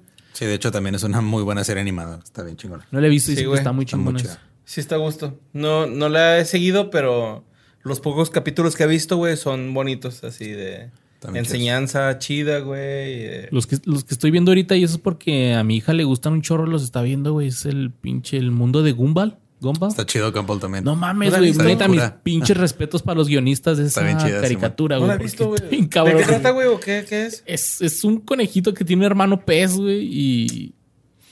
Pero está, o sea, el, el guion está muy chingón. Es esa comedia que, vergas, ¿de dónde chingados se sacaron eso? Es que la, la animación es tipo collage, entonces, o sea, los, los personajes son diferentes, unos parecen caricatura, otros parecen recortes, los fondos Ah, parecen- como la monita esta, la de Canal 5, ¿te acuerdas? Esa que salía con un corte acá. Que era también como si collage, güey. Ah, no me acuerdo cómo se llama. Lo voy a investigar y les voy a decir, güey. Pero sí era una, así un fenómeno acá. No sí, el mundo de Gum- Gumball. Tienen que verlo. Entonces, este güey salió como invitado en un episodio de la serie Comedy Central Review, en la que visitó el espacio junto con el personaje principal del programa. Ah, qué triste. Sí, Sí, voy a cumplir mi sueño actuando. actuando en una pantalla verde. Pues Lance comenzó a salir con el pintor y actor Michael Turchin en enero del 2011 y se comprometieron en septiembre del 2013. Se casaron el 20 de diciembre del 2014 en Los Ángeles y estuvieron presentes los ex compañeros de banda de NSYNC, Joy Fatone, Chris Kirkpatrick y JC Chases, Chases, Chases, todos menos Justin, quien en ese momento encabezaba su tour Experience 2020 Experience World y no pudo ir. Pero le mandó ahí una tostadora. El 2015 Lance se unió a la segunda temporada de The Meredith Vieira Show como panelista colaborador a tiempo completo. Lance y su mamá compitieron en el 2017 con otros dúos en un reality de cocina de Fox llamado My Kitchen Rules. Y fue el concursante en la temporada número 7 de Bailando con las Estrellas, donde llegó a la final, pero quedó en el tercer lugar. Actualmente Qué tiene chido. 42 años y sigue participando en muchos realities y programas de concursos y haciendo voces. Como que muchos hacen eso, ¿no? Acá de realities, güey. y- Es que esto Es se que gana- es buena oportunidad, ¿no? Me imagino que es un varo, güey. O sea, Pues sí, es, o sea, es como justo la gente que se pregunta, "Ay, ¿qué habrá pasado con ese güey? Y cuando lo ves, ah, mira, eso es lo que pasó con ese güey. mira, ahí es la que te digo, güey. Ah, no, no es el mismo, Simón. No, no es el, mismo, estilo formato. de animación. Ajá. Así, Es- Ángel Anaconda, o sea. es- Ok, no, nunca vi ¿No? eso. ¿Sí te, ¿Tú te acuerdas de ella? no, pero ajá. Pero no es, el- ajá. Pero no es el mismo formato entonces, así como de collage acá. Más o Porque esto menos, era como pero Mad no. TV, güey, pero para Sí, no, niños. ajá. ok, no va. tan así. Y pues bueno, vámonos con el último porque esto se hace tarde. Justin Timberlake nació en Memphis, Tennessee en 1981 y estoy seguro que eso Lolo ya lo sabía. Ídolo de Lolo. Empezó a cantar Lolo. En una iglesia bautista donde su papá era el director del coro. Después de que sus papás se divorciaron, cuando este güey estaba en kinder, se mudó a Memphis con su mamá, a quien a menudo él llama su mejor amiga en las entrevistas. Lo cual no es nada raro. Pues sí, dice, no hay nada en este mundo que haya hecho sin que mi mamá no lo sepa. Le dijo a la Rolling Stone. Lo cual 2008. tampoco es raro. Oye, mamá, me acabo de coger a Jessica Biel por primera vez. Le voy a quitar el brasier a Janet Jackson en el Super Bowl, mamá. Ay, mijito, te dije que te quedaras con la Britney. Fueron Mira de- cómo está de traje de mezclilla, ¿no? Sí, ¿Te güey, épico. Sí, güey. Ese outfit es horrible, güey. Es lo único feo que ha hecho. Es lo único feo que ha hecho Justin No, no es lo único feo que ha hecho Justin Timberlake. Ha hecho también. Lo más feo, sí. Probablemente sí, pero no es lo único feo que ha hecho. güey. Pues Justin, a la edad de 11 años, eh, tuvo su primer contacto con la fama en un programa famoso de búsqueda de talentos, pero le ganó una joven cantante llamada Ana Nardona. Y según la cadena CBS, ella ni siquiera se dio cuenta de que al Justin al que le ganó era Justin Timberlake hasta muchas, muchas décadas después, hasta décadas después. Pues sí, pero luego cuando se dio cuenta de que, ah, mira, ese güey yo le gané y yo ahorita estoy de cajero en un Walmart. Porque quién chingados es Ana Nardona, güey. Sí, mo. Exactamente. A los 12 años, Justin fue presentado como miembro del elenco del famoso club House de Mickey Mouse, junto con las futuras superestrellas como Christina Aguilera, Ryan Gosling e incluso su futura novia Britney Spears. Guiño, guiño. Él dice, estamos en la edad en la que simplemente te sumerges en todo. Estábamos tomando clases de actuación, clases de música, clases de baile, estábamos aprendiendo cómo funciona la cobertura, la edición y la cinematografía, prácticamente lo que vimos en hasta universidad nosotros. Y estar frente a una audiencia de niños en vivo, aprendiendo cómo involucrar a la multitud para hacer reír. Honestamente, fue como un Saturday Night Live para niños. Ah, foreshadowing. Mira, Después de que se canceló el no se le programa, acabe el tiempo en su brazo, todo está bien, güey. después de que se canceló el programa, Justin volvió a la escuela durante un año, pero admite que actuó como un delincuente y dijo que se alegra de no haber llegado nunca a la a una preparatoria normal, ya que lo habrían arrestado. Porque pues, era un desmadre. Era un vándalo, güey. ¿Sí? Sí, una, ¿Era malillo? una vez, güey, ¿sabes qué hizo? ¿Qué? Este, le puso, cambió la manzana de, de su maestra por una manzana de plástico, güey. No, Ah, está muy hardcore. Súper rudo, güey. Chale, cabrón. Una vez cambió el, el- el marcador de la maestra, así el del pizarrón, por uno permanente, güey. Así que no borra y huele bien feo. Sí, güey. Y de pasado seguro dibujó verga, un pito y luego era un gato, güey. Cuando lo borró la maestra salió el Sí, pito a la, a la luz, güey, sí. Era, güey, asesino en serie en potencia, güey. Que mira, yo tengo una, un chismecillo del Justin Timberlake, güey, pero dice el escorpión dorado que es de los güeyes más mamones que he entrevistado, güey. Pues claro, güey. O sea, si llega un pendejo con el pecho destapado y una máscara de luchador, lo mando a la verga No, yo también. si como- yo fuera Justin Timberlake. Andaba como Alex Montiel, Pues también, si va Alex Montiel y Justin Timberlake, lo mando a la verga. Porque para Justin Timberlake, Alex Montiel no es nadie, güey. Pues sí, eso sí es cierto. Pero que no mames, o sea, es nuestro escorpión. Mira, no hables por todos. Bueno este Come over here, hacia el Justin Timberlake. Este, pues ya, como con- contamos, se juntó con el Jay-Z para estar a escribir canciones y ya formar el grupo pop. Según cuenta la leyenda, estos güeyes se mudaron a Orlando para eh, encontrar al Joey Fatón y formar NSYNC y tuvieron un pinche exitazo. Pues sí, güey, ¿no? Al Así que Justin Timberlake, de 14 años, eh, 14 años cuando empezó en, en cuando Sync? se juntó, Cuando se juntó con. Ajá, Simón. y a los 17, ¡Güey! a los 17 fue cuando se lanzó el álbum, cuando él tenía. Así que este güey era el miembro más joven. No seas Siempre mamón, fue el más chavito. Así como el Nick, ¿no? El Nick de Backstreet Boys. Simón, ¿te el Nick también era el más chavito. Simón. O sea que este güey cuando sacó Suit and Tie con Jay-Z, ¿cuántos años tenía? ¿21? No, güey, ya tenía casi 30. Sí, güey, hablando, está de hablando cosas de- que pasaron que casi 15 años después. güey, güey. no Está mames, hablando en ¿qué el pedo, 98, güey. Es que Justin Timberlake tiene Ok, de carrera ok. de solista el triple de lo que duró en 5. No mames. Sí, güey, ahorita te estoy hablando que tenía 17 años en el 98. Güey, no mames, está bien morro, güey. Sí. De hecho, todos ellos están bien chavillos, güey. No te agüitas, güey, cuando ves ese tipo de cosas. Así como que. O lo que el estaban haciendo. Neymar tiene 30 y. Tiene 29 años. Y es así de, güey, no mames. Bueno, no sé si tiene 39. Está más chavo, yo creo, güey. Pero es así de, güey, no mames, güey, Neymar está bien pendejo. Ah. En un largometraje de 1998, eh, en la revista Rolling, de, de Rolling Stones, el JC Chases señaló que cada chico aportaba algo diferente al grupo y que Justin era el chico totalmente estadounidense. Ok. The All American Kid. ¿Así le decían? Él decía, sí, era inquieto, motivado, educado y agradable. y Especialmente, súper blanco. especialmente agradable. Pelo de maruchan. Y eh, aunque Justin había estado vinculado sentimentalmente con Britney Spears ya en el 98, se mostró tímido cuando se le preguntó sobre su relación en el 2000. Y él dijo, Britney es una buena amiga, la conozco desde que tenía 12 años.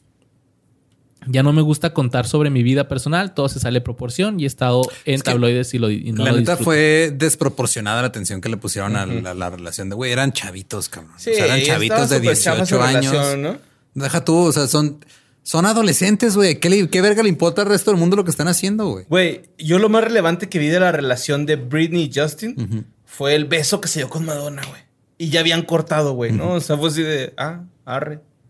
O sea, que- otra cosa no fue así como que, ay, no, que... que Pues, Pero es que en su momento todos los programas de chismes, los tabloides, todos esos periódicos le pusieron un chingo de atención a ese pedo y era desproporcionado. Y güey, que te valga verga lo que están haciendo dos chavitos. Tienen 18, 17 años, güey. o Y sea, son el, el único círculo social que conocen, ¿no, güey? Sí, o sea, de ajá. fama, güey, acá. Sí, y estos güeyes eh, pues, se presentaron como pareja meses después en los MTV Video Music Awards. Justin dijo, creo que mi chica está bien. Dice, que puede decir, la cuestión es que Qué muchas bueno. chicas que conoces en este negocio están tan en sí mismas y Britney no. Ella es tan humilde como antes de meterse en esto y eso es lo mejor de ella. Tengo la flor innata para un hombre. Timberlake interpretó a un modelo masculino llamado Jason Sharp, que estaba ahorrando para la escuela de posgrado para convertirse en astrónomo en una película. Y también eh, Britney y Justin cimentaron su estatus como una pareja poderosa y su futuro como el disfraz de Halloween perfecto para parejas en los American Music Awards del 2001, cuando salieron con este traje en mezclilla. Los dos. pura mezclilla. Arriba Torreón. Canadá. Arriba. El Torreón, canadiense, sí, en Torreón, Canadá. No, pero en Torreón hacen mucha mezclilla también, ¿no? ¿O me equivoqué? Ah, es- No según yo, idea, es un güey. saucillo donde hacen mucha mezclilla. Saucillo no, güey. Sí, güey. Saltillo. Saucillo. ¿Saucillo? Donde dice Pepe Meléndez. ¿Neta? Sí. De hecho, llega hacia una fábrica Wrangler o algo así, güey. Aunque yo creí que era Torreón. Y pues bien 10 personas y 5 usan por sí. Sí, y y son los únicos que compran pantalones Wrangler, güey, al parecer, güey. Pues bueno, esta relación no duró mucho, ya que mientras los informes de ruptura giraban alrededor de la poderosa pareja, su publicista emitió una declaración el 20 de marzo, donde dijo, se aman mucho y no se han separado. Sin embargo, solo cinco días después, Britney declaró que estaba soltera en una conferencia de prensa en Londres. Es que estamos de acuerdo. O sea, la única razón por la que se refieren a ellos como una poderosa pareja es porque eran famosos. Ajá. Sí, Era un noviazgo de prepa, güey. Simón. Sí, Era un noviazgo de prepa que todo el mundo sabía que existía. Y eso está de la verga. Se mandaban o sea, cartitas así Sí, güey. dobladas, así con... Y luego en todo ese tiempo también todo estuvo todo el pedo de que, güey, lugar donde se paraba Britney le preguntaban si era virgen, güey. Eso también estaba de la chingada. Ah, sí. Y según esto que, que había perdido la virginidad con Justin. ¿A ¿no? quién le importa con quién chingados perdió la virginidad, güey? O sea, A eso- nadie. Ajá, Nada pero más a las revistas Pues, de chisme. ahí están los pinches medios ahí preguntándole a una chavita, güey, de 18 años. No mames. Es que le dieron de haber preguntado la panocha de Britney, güey. Y hubiera dicho claramente que quién, güey. Ya no habrá cervezas, güey. Ay, güey.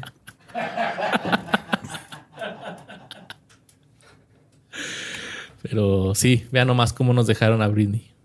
Por eso. Sí, güey. Pues bueno, eh, después se informó que Britney había engañado a Justin y también. O sea, puro Que le mandó una cartita a alguien más, güey. O sea, güey, es. No, neta, está pasado de verga. O sea, los pinches medios. Sí, por sí los medios tienen sus problemas. Los medios que se dedican a reportar espectáculos son un pinche cáncer, güey. Fuck you, fuck you, Pati Chapoy, fuck you. También son las fuentes de este podcast, pero No, Pati Chapoy no, güey. Yo nunca usé Yo una nunca he fuente de Pati Chapoy. fuente de. Pati Chapoy, güey. ahí anda defendiendo Pat Chapoya, el pinche papá de Alejandra Guzmán también se mama. En fin. Bueno, total Feliz de las que madres, Alejandra Guzmán. eh, la ruptura con Britney no sería lo único, ya que unos años después también sería la ruptura de NSYNC. Y mientras Justin ya estaba promocionando su música en solitario en noviembre del 2002, le dijo al New York Post que la ruptura de la banda Fue un movimiento consciente, o sea que estuvo planeado. Y aseguró que. Planeado nada más por él, güey. No les avisó a los demás. y le aseguró a los fans de que no iba a ser permanente. Él dijo: Todos queríamos hacerlo y estamos listos para hacerlo. Actuar en estadios todas las noches para 50 mil fanáticos te quita un poco. Yo tenía 14 años cuando comenzamos todo eso y hemos estado de gira durante los últimos 7 años. Era el momento 50,000 adecuado. gentes. Todos estamos en la misma zona. Este álbum es lo que yo quería hacer. Prácticamente ya no quería estar de tour con esos güeyes, quería estar frente a 100 mil fanáticos, Así solo es. yo. Yo quería estar, quería la atención de los 50 mil en mí nada más. No quería dividirla entre cinco güeyes. Y sí, después Justin ya explicó más tarde que ya el, el NSYNC estaba ya totalmente dejado de lado. Pero pues, él fue el que tomó la decisión y luego ya los demás se enteraron después, güey. Justin se subió al escenario de... Exactamente como, Como late night. Como el late como night, Late Night, damn. como el panda. Justin se subió al escenario de los MTV Video Music Awards del 2002 para interpretar su sencillo debut en solitario Like I Love You, que llegó al puesto número 11 en la lista de los más chingones. El álbum fue bien recibido en su lanzamiento, pero también envejeció bastante con el tiempo, ya que eh, envejeció muy bien, pues, ya que en el 2018 lo siguen llamando el mejor disco de Justin. Yo tengo un problema con eso. Yo considero que Future Sex Love Sounds es el mejor disco de Justin. ¿Sí los has escuchado todos acá? Simón. Sí. Pues Justin eh, di- dijeron, no es vergonzoso decir que la poderosa transición capturada en Justified nunca podría ser duplicada por él ni por nadie más. Es que, ok, en Justified, algo que pasa con ese disco en específico es de muchos sencillos, güey. Tú los escuchas y casi, casi puedes escuchar así de fondo cuál fue la rola de Michael Jackson que plagiaron, güey. ¿Neta? O sea, porque el, el estilo en ese momento de, de Justin se parecía un chingo a Michael Jackson, güey. Fuera de señorita, que fue un pedo como más latino, pero casi todas las rolas que fueron, este, la, la manera en la que cantaba, la manera en la que tenía como su cadencia y todo, O sea, como gemidillo nomás. sí, estaba, ponle que esos los bajaron un poquito en la mezcla, pero tenía muchas canciones que eran muy similares al estilo de producción de Michael Jackson de hace 30 años atrás, güey. Veintitantos años atrás. Y ya después, ah, yo por eso considero que Future Sex Love Sounds fue su mejor disco porque fue cuando encontró su estilo propio, güey. Ok. Ah, ok. Ya no estaba experimentando, güey, porque, eh, güey, l- logró comprender que sea lógico para él eh, experimentar por ese lado de Michael Sí. Jackson, güey. A huevo, güey, ¿no? O sea, creo que cualquier artista lo quisiera hacer, güey. Pero llegar a un estilo propio ya es el- el- la, la- el- la madre que le da el tajo, güey, a tu estilo musical, ¿no? Y es esta verga, güey. De sea, hecho, Rock Your Body de Justin, güey, parece un cover de Michael Jackson, güey. Creo que no lo he escuchado, lo voy a escuchar. Pero la que sí he escuchado es Cry Me a River, el segundo sencillo del álbum debut.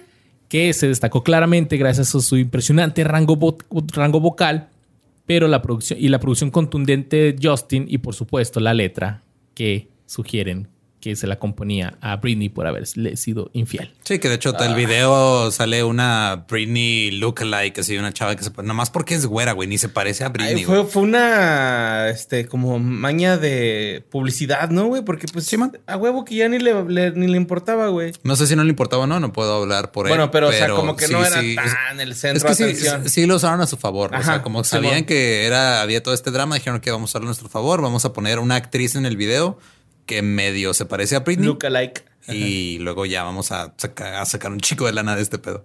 Pues chavos, hay chismecito. Ay. Aunque Justin ha negado repetidamente que Britney haya inspirado la canción o el video, su ex cuenta una historia diferente. ¿El de Britney o el de O sea, Britney? Britney cuenta, o sea, Ah, la ex, o sea, Britney, arre, arre. ella dice que es diferente. Ella dice, me llamó y supuestamente quería volver a estar juntos o lo que sea, pero detrás estaba ya todo. Y por cierto, estás en un video que está saliendo. No te preocupes por eso, no es gran cosa, le dijo Britney. Y él tenía el poder de decir que no al video, pero no lo hice porque pensé, oye, pues es tu video. Pues sí, prácticamente. ¿no? Tiene toda la razón, güey. Britney dice que no lo había ¿Cómo visto y luego le dije, eh, deberías haber hecho un video mejor y no esta mierda. Yo le dije, ¿por qué hiciste eso? Y él dijo, bueno, tengo un video controvertido. Y yo estaba como, ok, chido por ti. Así que él consiguió lo que quería. Es que la neta, el- si tú ves el video de Kramer ahorita, no es un buen video, güey. Es un video X. la única razón por la que fue tan mediático es porque había una chava que medio se parecía a Britney y porque le está haciendo referencia a esa es mi relación que fue súper mediática. Y... Pero que seguramente fue aprovechado. du- du- Sí, güey, O sea, ni se siquiera aprovechó era relevante. Ah, güey. es que, era- digo, Justin Timberlake, si algo ha sido, ha hecho algunas cosas que se pueden considerar culeras en retrospectiva, pero pendejo no es. No, pues no. Entonces él pues estuvo culero que hiciera referencia a Britney sabiendo que podía afectarla de algún modo en el video, pero sabía que le iba a beneficiar Aquí va a jalar el foco, güey. Y eso hizo. Y estaba ardido, pues bueno, pues unos le queman, queman fotos, rompen cartas para no verlas más y otros les hacen un video. Ajá. Fuck it. Al final de cuentas eran chavitos. Así es. Justin. Dead you are now. Dead you are now. Vamos a la infame actuación del medio tiempo del Super Bowl 38, Uh. que comenzó con Janet Jackson y sus bailarines interpretando Read Nation y All for You. Luego Justin se subió a una plataforma y empezaron a cantar la canción Rock Your Body. La que te digo que suena como Michael Jackson. Cuando Justin pronunció la última línea, date prisa porque te estás demorando mucho, te voy a desnudar al final de esta canción, realizó un movimiento coreografiado para arrancar la parte frontal del traje de Janet Jackson y pues durante unos dos segundos el Algunos pecho de Janet Jackson. el solecito del Super Bowl, güey. The Sun Bowl. Con una joyita en forma de pezón, en forma de sol, se mostró a toda la audiencia en el evento más visto en Estados Unidos. ¿eh? No empiecen que en el mundo porque no es cierto. Güey, es un pezón, mamón. Es un pinche pezón. Pero ¿Qué la verga gente les- se volvió loca, Porque, güey. hasta la fecha Instagram este, ¿Lo censura, desmadres que tiene que ver. O sea, subes un, un güey sin playera con pezones. Ajá. Y si el güey está poquito chichón como el borre, lo censuran porque piensan que es una morra, güey. Neta. Sí, güey. Verga, No va a subir nada yo. No, tú todavía Pero es el de calificas. Janet Jackson. Es que, güey, neta, hicieron un pedo. Sí, hicieron también, un o sea, pedote, también lo sacaron de proporción bien cabrón. Es un maldito Es un pezón. pedote, güey, sí. Pues estos güeyes después, tanto Janet Jackson como Justin, eh, dijeron que fue un mal eh, funcionamiento del vestuario, que Sí, fue man. un error que, que no Nah, se tenía que no haber sacado error, todo. Wardrobe no. malfunction fue la frase, güey. La- claro que no fue un error, güey. O sea, en el video claramente se ve, güey, que le arranca. Es que ese era el plan. Te digo, la, la frase dice que te voy a desnudar. Ajá. I'm gonna get you naked by the end Pero of the song, es lo que se dice la fue de más, güey. Se fue de más. Pero también, ahí. o sea, güey, ya estaba, estamos de acuerdo que estaba adornado. Sí, güey. El Ajá, pezón. es así como que. Sí, güey, encuérame, güey. Bueno, O pues sea, es que Traigo, traigo un. O sea, es como, es como cuando Ajá. Sales. sí iba a ir a otro lado. es como ¿no? cuando sales con una chava, güey, y luego hasta el final de la noche, este pues, van al siguiente nivel y la chava trae el bra y, y- y- y los calzones combinados. Exacto, es como cuando muerdes un búbalo, güey. Lo muerdes, sale el centro líquido, güey. Y es una sorpresa, güey. Eso fue el arrancar el, la prenda de Janet Jackson, güey. Aquí lo culero es de que por ser la mujer indecente que mostró su pecho, Janet Jackson le afectó un chingo en su Ah, sí, carrera, güey. Y a Justin no le pasó nada, güey. Eso, eso nada Sí, más es cierto. un pinche, pinche doble moral culera, güey. Así es, porque la culpa recayó de manera desproporcionada en Janet, quien fue acusada de diseñar la controversia. Y Justin dijo en una entrevista del 2018 que él y Jackson se reconciliaron, pero muchos años después, porque sí hubo pedo. Pues sí, sí hubo pedo y fue poco justo sí? por eso, porque le cae todo el pedo a, a- a A la Janet. mujer que se dejó sacar el pezón cuando el otro pendejo fue el que le arrancó la ropa, güey. Pues bueno, en la entrega número 46 de los Grammys, Justin se llevó a casa. una cara así como de. También este güey, ¿no? Así de. Ah, sorry. Yo imagino al que estaba ahí el director de cámaras, ¿no? ¡Puta madre! ¡Corta esa chingadera! güey. No, güey, así Close que- up. Close up en la cara, güey. No, no, no, güey. Pon otro güey. Ay, cámara es al que sí estadio, estuvo corte cabrón, al público con un güey enseñando el pezón y ahí sí no hay pedo. Sí. Un güey gordo encuerado ahí eh, Sí. con una lona, güey. En tanga, casi ca- con, una tanga de, de la bandera de los Estados Ya, ese Unidos. pezón ¿no, tiene güey? pelos, no hay pedo, güey. Eso ya no es erótico, güey.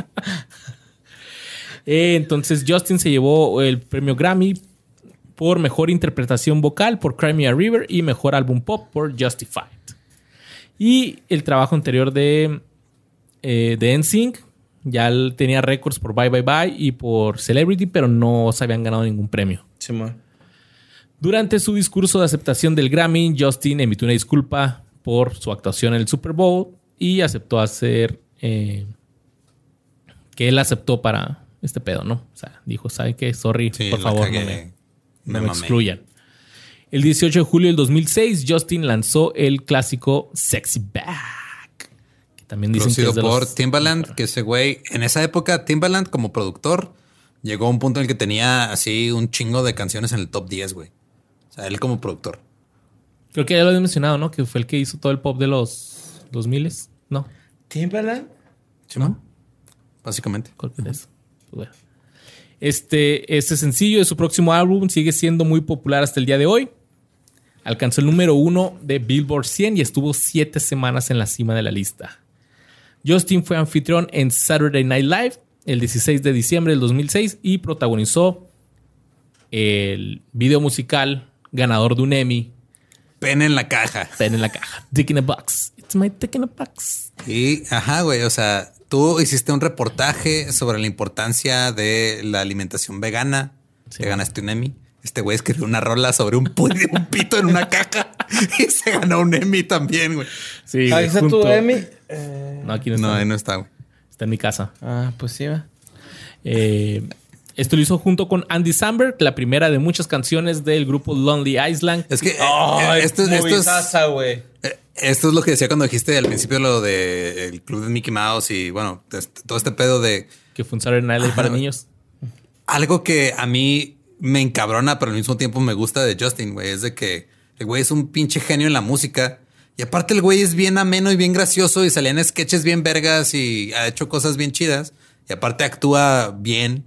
O sea, salió en la película de Social Network. Y salió la de en Britney, Day ¿no? Time, También. Salió, esa película está en la verga. Pero ahí salió. Crossroads. Crossroads. No, ¿Sale me acuerdo- Justin? no sé si sale o no, pero está en la verga sí, esa ¿no? película, güey. No, no, o sea, Crossroads se llama, pero no, no sale Justin, güey. Pues no me acuerdo. Yo no Pero es de esos güeyes güey. que, o sea, tú lo ves y dirías, no mames, es que ese güey tiene pinche cara de mamón. Tiene y- carisma. Pero tiene un chingo de carisma y es muy bueno en prácticamente todo lo que hace, menos su disco más reciente. Ok. Pero de repente sí dices, güey, hay gente que tiene toda la puta suerte del mundo, güey. Sí, güey. Aparte está casada con Jessica Biel, güey. Justin. Pues bueno. eh, conoció a Jessica Biel en los Globos de Oro en enero del 2007. Pinche Luisardo y su timing hoy están cabrones. Sí, güey. Anda con tocho, morocho. Y pues él dice que fue amorcito a primera vista. Primera, sí, sí. Él dice, fue muy, muy dulce. Y definitivamente estaban coqueteando. Y eran muy, muy No, lindos. porque ese güey me está viendo, güey. No mames. No, acá. Hasta eso se mantuvieron muy discretos durante varios años y rara vez salían en público. Se separaron brevemente en el 2011 antes de que él le propusiera matrimonio a final de ese año. En noviembre del 2009 se anunció que Justin había sido elegido para la película La Red Social, donde obtuvo el papel De Napster. de Sean Parker, el cofundador de Napster, que después se agandalló ahí un poquillo con Facebook. Que por si quieren ver el capítulo con leyendas legendarias, ahí está. ¿En qué fue de que ellos? fue Sean Parker. Y esta no fue la primera vez que Justin actuaba. También actuó junto a Mike Myers en El Gurú del Amor y protagonizó el drama. Una de las películas peores recibidas en la historia del cine, güey. Sí, es cierto. Creo güey. que es de las pocas películas que tienen menos de 5% en Rotten Tomatoes. Esa la Ay, del Gurú del culera. Amor, güey.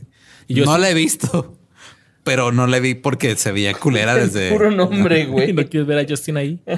No. Quería saber qué tanta participación había tenido en esa. A lo mejor fue ahí. También salió en The Open Road con Jeff Bridges. Y pues como dice Loro, ninguno de los dos fue particularmente bien recibido, por la que las expectativas no eran muy altas. Pero The Social Network, dirigida por David Fincher y escrita por Aaron Sorkin, fue nominada a la mejor película en los Oscars 2011. Ganó otros tres premios, incluido el mejor guion adaptado y mejor este, ah, Es que tienes, tienes a un guionista, güey, que es cabroncísimo. Todo lo que escribe Sorkin es oro. Eh, no habla la gente así. O sea, el pedo que tiene Sorkin siempre con sus diálogos es como lo que tiene Tarantino. De la gente no habla así, güey. Pero funciona para la manera en la que estás contando la historia. Y luego tienes a un director como Fincher, güey, que sabe hacer drama de pinches tomas fijas de nada. Y está bien cabrón lo que hicieron. ¿Cómo que no habla película. así? Es que la gente, tú ves una película que fue escrita por Aaron Sorkin, güey. Y la gente normal no habla así, güey. O sea, los diálogos. Sí, los diálogos. Ajá. Pinche ahora estás bien pedo, ¿verdad? No, güey, es que cine, güey. No, no veo por qué tendría que hablar como gente normal. O sea, Es que después hubo todo un movimiento, pero ya eso, o sea, que es el gente hablando normal. Pero los diálogos de Tarantino, los diálogos de, de Sorkin son dos como caras opuestas de la gente normal no habla de esa forma. Ok, Y o sea, no dicen, eh, Holmes. ok, No te creas. No, tampoco. ok. Y eh, pues la película alteró drama- drásticamente la trayectoria de, carrera, de actor de Justin Timberlake. Y él dijo, hay dos partes en mi carrera como actor. Antes de The Social Network y después. Porque ahí se le fue bien chingón. Protagonizó dos comedias románticas en el verano del 2011. Bad Teacher junto a Cameron Díaz y Jason Segel. Wow.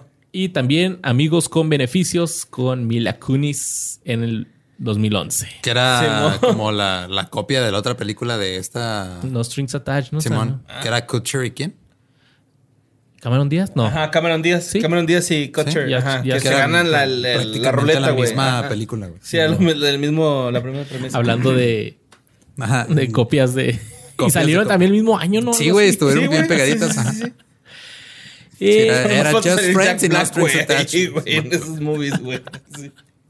También protagonizó el thriller de ciencia ficción In Time, lanzado en noviembre del 2011. junto Peliculaza, güey, ¿eh? Amanda Seyfried y Cillian Murphy. Es una ¿cuál- peliculaza, cuál es esa, güey. Es, Es una en la ciencia que ficción. es ciencia ficción y o sea, es la que traen el tiempo en la muñeca, güey. de- Y, y- Ah, de que es, El tiempo, tiempo de es vida dinero. les queda, ¿no? Ajá. Simón. Simón, el tiempo Y que tienen que comprar el tiempo es dinero. Simón. Ah, sí. Está buena la premisa de la película. La práctica no está tan chida porque se van demasiado obvio, pero está bien. está Sí, bien. ya cuando empiezan a mamar con el pedo del élite y todo Sí, este rollo ahí como que baja, güey, pero al principio va bien la movie, güey. Está Ok. chida, güey. El 19 de octubre del 2012, Justin y Jessica por fin se casaron. ¡Eh! Se casaron en un complejo turístico en Borgo Exania, Bye, bye, bye. que parece un castillo, en Italia. Y Justin le dio una serenata a su futura esposa mientras caminaban por el pasillo con un vestido rosa, hecho a la medida. Fue una noche realmente especial, dijo Justin a la revista People. Y donde también salieron en la portada y todo el pedo. Ok. Pues tú sabes que les venden la exclusiva, Sí, ¿no? Sí, celebridades se casaron. Vean más en la página 4. Justin publicó... el, el hijo de Justin Timberlake y Jessica Biel ya baja las escaleras solito. Eduardo Espinazo y José Antonio Badía presumen pre- Eduardo premio Espinazo. Espinosa, dije. Y, y Eduardo, Ba- Eduardo Badía. Ahí sí me confundí. No, sí, Antonio claro, no, no, no estoy Presumen pedo. premio de. Nada más confundí el cine. Y eh, Justin puso un Twitter a principios de enero de Puso 2003. un Twitter. bueno, tuiteó pues. Estaba jugando el Nintendo. Con su PlayStation 5.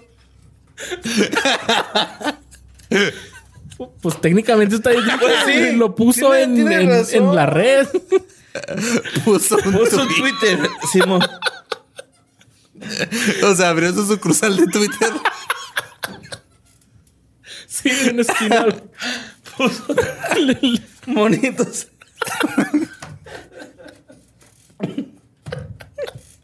Ay, güey. Bueno, escribió en Twitter. Él puso, creo que estoy listo. Junto con un enlace a un video de YouTube que lo muestra entrando al estudio explicando por qué no había lanzado nueva música en siete años. Dijo, estaba ocupado con Jessica Biel. Pues claro, o sea, güey, tienes a Jessica Biel en tu casa, güey. No, no, no tengo que hacer música, tengo que hacer otras cosas. El sencillo principal de su tercer álbum fue Suit and Tie con Jay-Z. Con Jay-Z. Ese disco está bueno, güey. Yo sigo pensando que Future Sex Love Sounds es mejor, pero el especial que sacó de, en, en vivo, que está en YouTube, de esa gira, güey, está cabroncísimo. yo tengo que decir que ahí fue donde yo respeté a Justin Timberlake, güey. O sea, es que- de Jay con Jay-Z, güey. Fue cuando dije, este güey está cabrón, güey. De ¿no? hecho, O sea, cuando empezó a hacer como a, a mí lo que me gustó un chingo de, de- es- específicamente de esa gira es de que cuando empezó a hacer la clásica gira de medios de salir en late nights tocando y cantando y SNL y todo ese pedo, es de que a todos llevó a la misma banda, güey. Ok. Y todos tocó con la misma banda. Eran músicos cabroncísimos de sesión de Memphis y de Nashville, güey. Que era. Eran músicos así de. Te pones a buscar, o sea, si ves el. No me acuerdo cómo se llama el especial este que sacó Netflix de esa gira. Pero tú buscas Justin Timberlake en Netflix, ahí te sale nada más. No te fijes en Justin, güey. Fíjate en los músicos que trae, güey. Son una pinche chingonería todos. Sí, güey, es, un, es otro Sí. pedo, güey. Sí, Está algo muy yacero, soulero, güey, acá. Simón. Eh, hasta tipo Big Band, güey, o sea. Sí, el- tiene muchos tintes de todo eso. Param, pam, pam, param, pam. Eh, Con ese intrillo, güey, acá. Sí, es el. Tan, tan, Sí, o sea, y la neta, ese disco está, está chido. O sea, está, está bueno.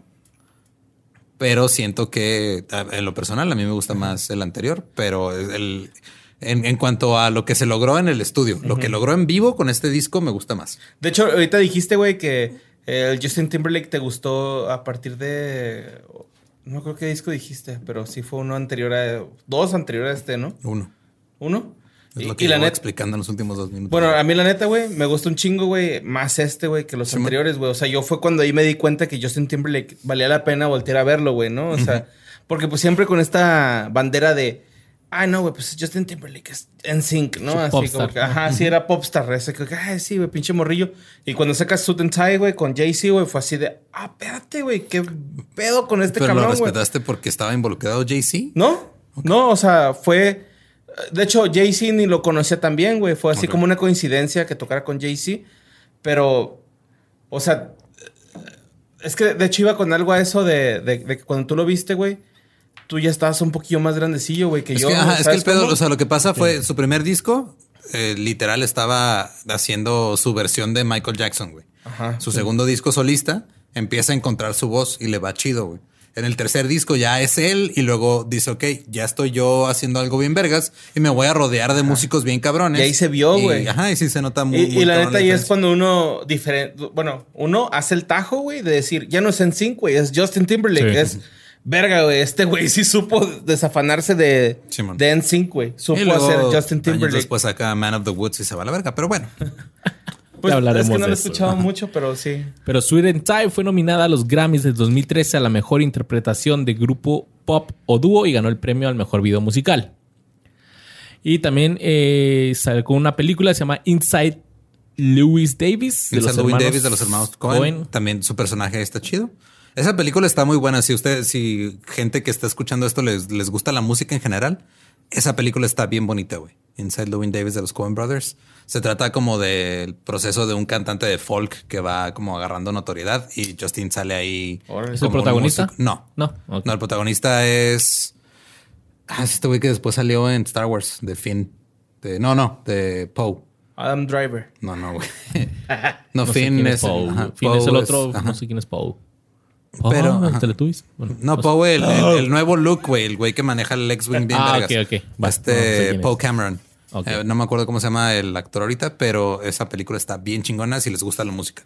Ok. Y pues y la los película Coen Brothers están bien cabrones. ganó el, el gran premio del Festival de Cine de Cannes en el 2013. Sí, y lo chido ahí fue de Justin hizo lo suyo, fue de, ok, yo voy a interpretar a un, un músico que aparece aquí como parte del proceso creativo de el protagonista. Lo hizo súper bien y no, no quiso hacer de más, porque, o sea, sí es bueno actuando Justin, pero hasta ahorita no creo que esté listo para un protagónico bien, güey. Que ya se lo dieron en In Time y la neta no jaló tan chido. Entonces sí, se avienta acá los secundarios, ¿no? Como en Social Network y así. Al rato que se muera Joseph Gordon Levitt, güey, yo creo que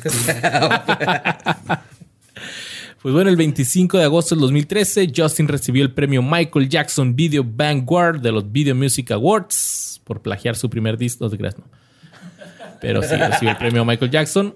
Y durante su actuación, Justin cantó un popurrí de sus grandes éxitos e incluso se reunió con los NSYNC. Sí, es que el premio ese de los MTV Video Music Awards, no me acuerdo, en, en- supongo que viene de Thriller, pero es un premio que dice, güey, no mames, hiciste algo tan cabrón en un video musical como lo que hizo Michael, Michael Jackson, Jackson. cuando revolucionó los videos musicales Pues con es el Thriller. comparativo ese video de Michael con. Sí, o sea, no es como un comparativo, puedes decir, güey, hiciste algo bien vergas en un video musical que este puede cambiar el futuro de los videos musicales Ah. y no sé si sigue ese premio. O sea, vigente. revoluciona lo que ya estaba impuesto. Va. Pues un premio MTV, entonces yo creo ya valió más. Sí, güey, porque lo sacan. eh, tienen la misma longevidad que los premios de Spotify. También. Eh, sacó un álbum se llama The 2020 Experience, que es como un álbum en vivo, ¿no? O- Simón. Simón. Y fue nom- nominado como mejor álbum vocal en los Grammys también. Del Sí, o sea, ese 2013. fue, ese fue el álbum de la gira de. De Sweet and Tyra. Y, Simón.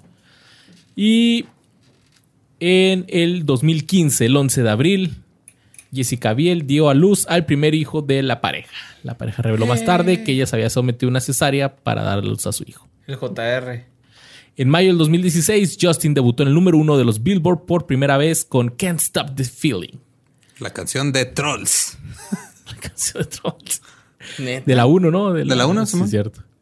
Es- Sí. pues, sale, es una de las voces de Trolls. Órale, no sabía. La película no está tan buena. Está bien, güey. Es una película para niños. Está bien. Es para niños. Y Es- ya. Sí. Está mejor que los Minions. Mil Pues veces. la voz de Ramón, ¿no? Se llama el... Ramón. ¿Se llama Ramón? No me acuerdo cómo se llama. Güey. en español, creo que se llama Ramón, güey, el pinche troll verde. güey. Eh, si bien...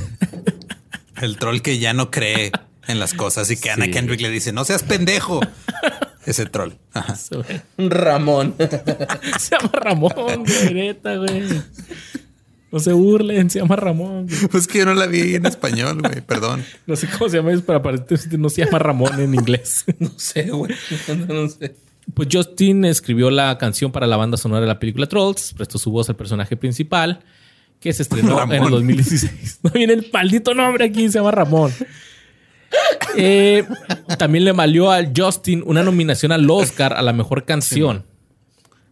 Así como la colaboración Holy Grail, en la que apareció en el álbum de Jay-Z, también recibieron nominaciones. Justin lanzó su álbum más divisivo, pusieron aquí hasta el momento, Man on the Woods, el 2 de febrero del 2018. Lolo no aprueba eso, ¿verdad? Es que, ok, tiene eh, respeto que se haya aventado a experimentar cosas, pero siento que No lo sacó. bien. Es como cuando sacas una gelatina del refri antes de que se cuaje. Ajá, no, no. Le faltó tiempo. No la ejecutó bien. Sí, ajá. o sea, la ejecución no estuvo tan chida. ¿Quiso hacer como que lo que estaba de moda o...? No, de hecho, o sea, sí se salió mucho de su. O sea, dijo, güey, este, no sé si tuvo una crisis existencial de estoy harto de que me tomen como una estrella pop, voy a hacer algo diferente. Pero pues no le salió tan chido, güey. Ok. ¿No se rescata ni una rola? Sí, sí, sí, sí tiene buenas rolas, pero no se comparan con el, el todo lo que ya había hecho antes, güey. Pues bueno, dos días escuchar, después del lanzamiento de este álbum, Justin salió en el medio tiempo del Super Bowl con un popurrí extendido de sus grandes éxitos, el cual tuvo críticas, como ya se hizo costumbre, negativas y No mames. Sí, no mames, la vez pasada enseñó una chichi. No era de él, pero era de alguien más. ¿Dónde están las chichis ahora? ¿Quién fue el que hizo con el de Prince? ¿Bruno Mars? El que hizo así como un tributo a Prince, güey. con- Está tocando el piano y salió el logo de Prince. Bruno Mars salió hace Sí fue, sí fue. cinco años, creo, no sé. No sé si fue Bruno Mars, probablemente. Ah. Pero, güey, es que el medio tiempo de Prince, no te pases de verga esa madre. Güey, Purple Rain Purple Rain. en la lluvia. O sea, si, si supiste lo que, le- lo que contestó Prince cuando le, cuando le dijeron, güey, va a llover. Él dijo, Purple Rain. no, güey, él dijo, ¿puedes hacer que llueva más fuerte? Esa fue su respuesta, güey. Ese, era Prince, güey. Quiero llorar. Pues como últimamente se ha hecho, llamaron el show de medio tiempo de Justin sin vida y antiespectacular. No, sí fue Justin Timberlake, homenaje a Prince y polémica ¿Ah, del Super Bowl. Ok. Sí, que está tocando el piano y se ve acá el símbolo de Prince en la, en la malla, güey. Sí, o sea, es que la no me- no la neta no me acuerdo. No ha habido, es que pasa lo mismo que le pasa a SNL al medio tiempo del Super Bowl, güey. Siempre lo están comparando con pinches Con medios otros. tiempos de hace un chingo de tiempo. Y obviamente Sí. hay unos que son mejores que otros. Eso va a pasar, güey. Pero por ejemplo, el que acaba de pasar, el de que le estuvo The Weeknd. Simón. Yo lo disfruté y estuvo chido. Y luego todo me meto a Twitter y todo el mundo lo está reventando, güey. Es de, ah, entonces estoy mal porque me gustó. ¿Qué pedo? No, no, estás bien. Pues es que es el pedo, güey, que no debemos de, de guiarnos por lo que dice la generalidad, güey, o la gente en sí, güey. O sea, la neta, el, el pinche weekend estuvo bien, güey. Sí, y fue algo bien diferente, güey. Lo hizo.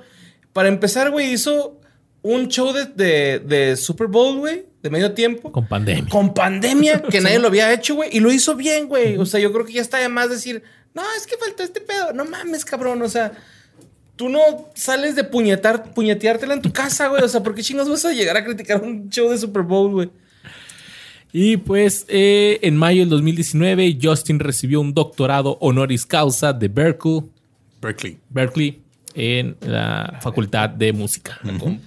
En diciembre del 2020, Justin y Ant Clemons lanzaron el sencillo Better Days, que recibió su estreno en el concierto virtual Rock the Runoff, Runoff realizado por la organización Fair Fight de Stacey Abrams. Actualmente Justin tiene 40 años y es considerado ya el príncipe del pop.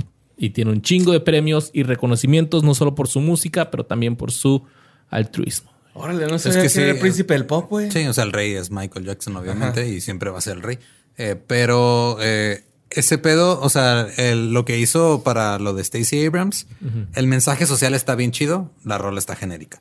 Pero todo lo que representa Fair Fight de Stacey Abrams está bien verga, sobre todo en Estados Unidos y sobre todo ahorita, güey, que están este, buscando maneras de suprimir y limitar el voto de las minorías.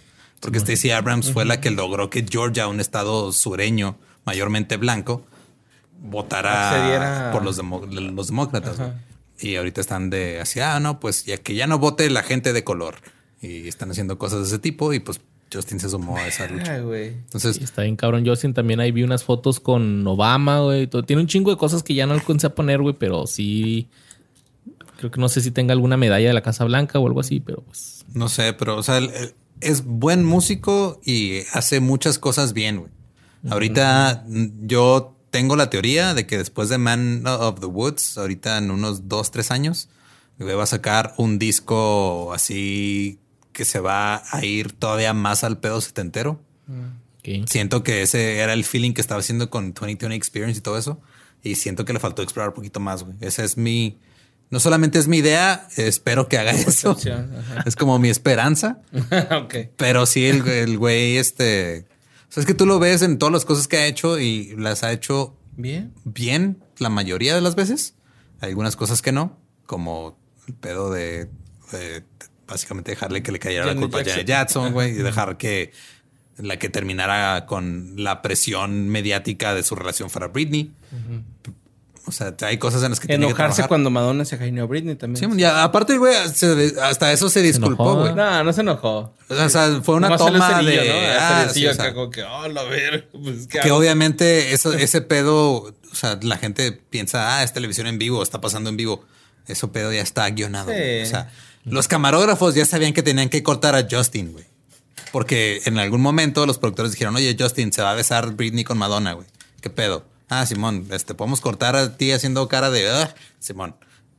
La, la televisión en vivo no existe, es un No mito, son los papás. Y Pero sí, o sea, por ejemplo, hace poco hubo un pedo de eh, justo de lo, de lo que le pasó a Britney en, en- en esas épocas. Y Justin dijo, ¿saben qué, güey? Sí es cierto. Yo la cagué en esto y esto y esto y este no me di cuenta. Entonces, ahí me la saludan. ajá, está. ahí, le dicen a su, ahí le dicen a su papá que me la salude. ¡Oh, la ver! Pero mínimo el güey está intentando Va bien. mejorar como persona. Ajá. Tiene 40 años apenas. Como el Badía. Y eso fue lo que pasó con NSYNC. Fuck. Otra super boy band que todos cantamos, aunque fueran escondidos, pero chingón. Y Lolo, gracias por haber estado en Gracias, este güey. episodio. No lo podíamos haber hecho sin ti. Fue, fue un chingo de cosas bien bonitas, güey. Oye, Sí, güey. No recorras la cortina. llegó RXTX otra vez, güey, en la mesa. anda, mira. Lolo en la mesa, güey. El boss escapando por una ventana del baño, güey. Che culo, güey. El Ramferi fumando ya, marihuana. su pedo. Tenemos al Sato aquí en el estudio. Al sato del Six TV. ¿Ya no existe el Six TV o sí? Es un día. Esta pausa. Una pausa indefinida desde el 2014, güey. Sí, tú, no, tú no te agüites. Así dijo Justin Timberlake de NSYNC. Es una pausa. Y ya, Lolo, para terminar, danos tu top 3 rolas de Justin. Oh, de NSYNC. NSYNC Justin. Voy a escoger una de cada disco. Eh, Sexy Back, Rock Your Body y Suit and Tie. Vámonos por esas, que son las más accesibles. ¿Y de NSYNC? The NSYNC, Turn Up My Heart. Bueno, es la segunda, es Pop, Turn Up My Heart. Y... Hijo, güey, es que estoy entre I Want You Back y... Va a ser y mayo. It's Gonna Be Me. Ajá, Pues vamos con esas cuatro. Simón. Arre. Y Lolo, ¿quieres dejar tus redes? Aquí No, ya vámonos a la verga, güey. Ningún Eduardo en todos lados. Yo soy Luis Ardo García. Yo, Mario López Capi. Esto fue que fue de ellos. Bye, bye, bye. Bye, bye, Bye, bye.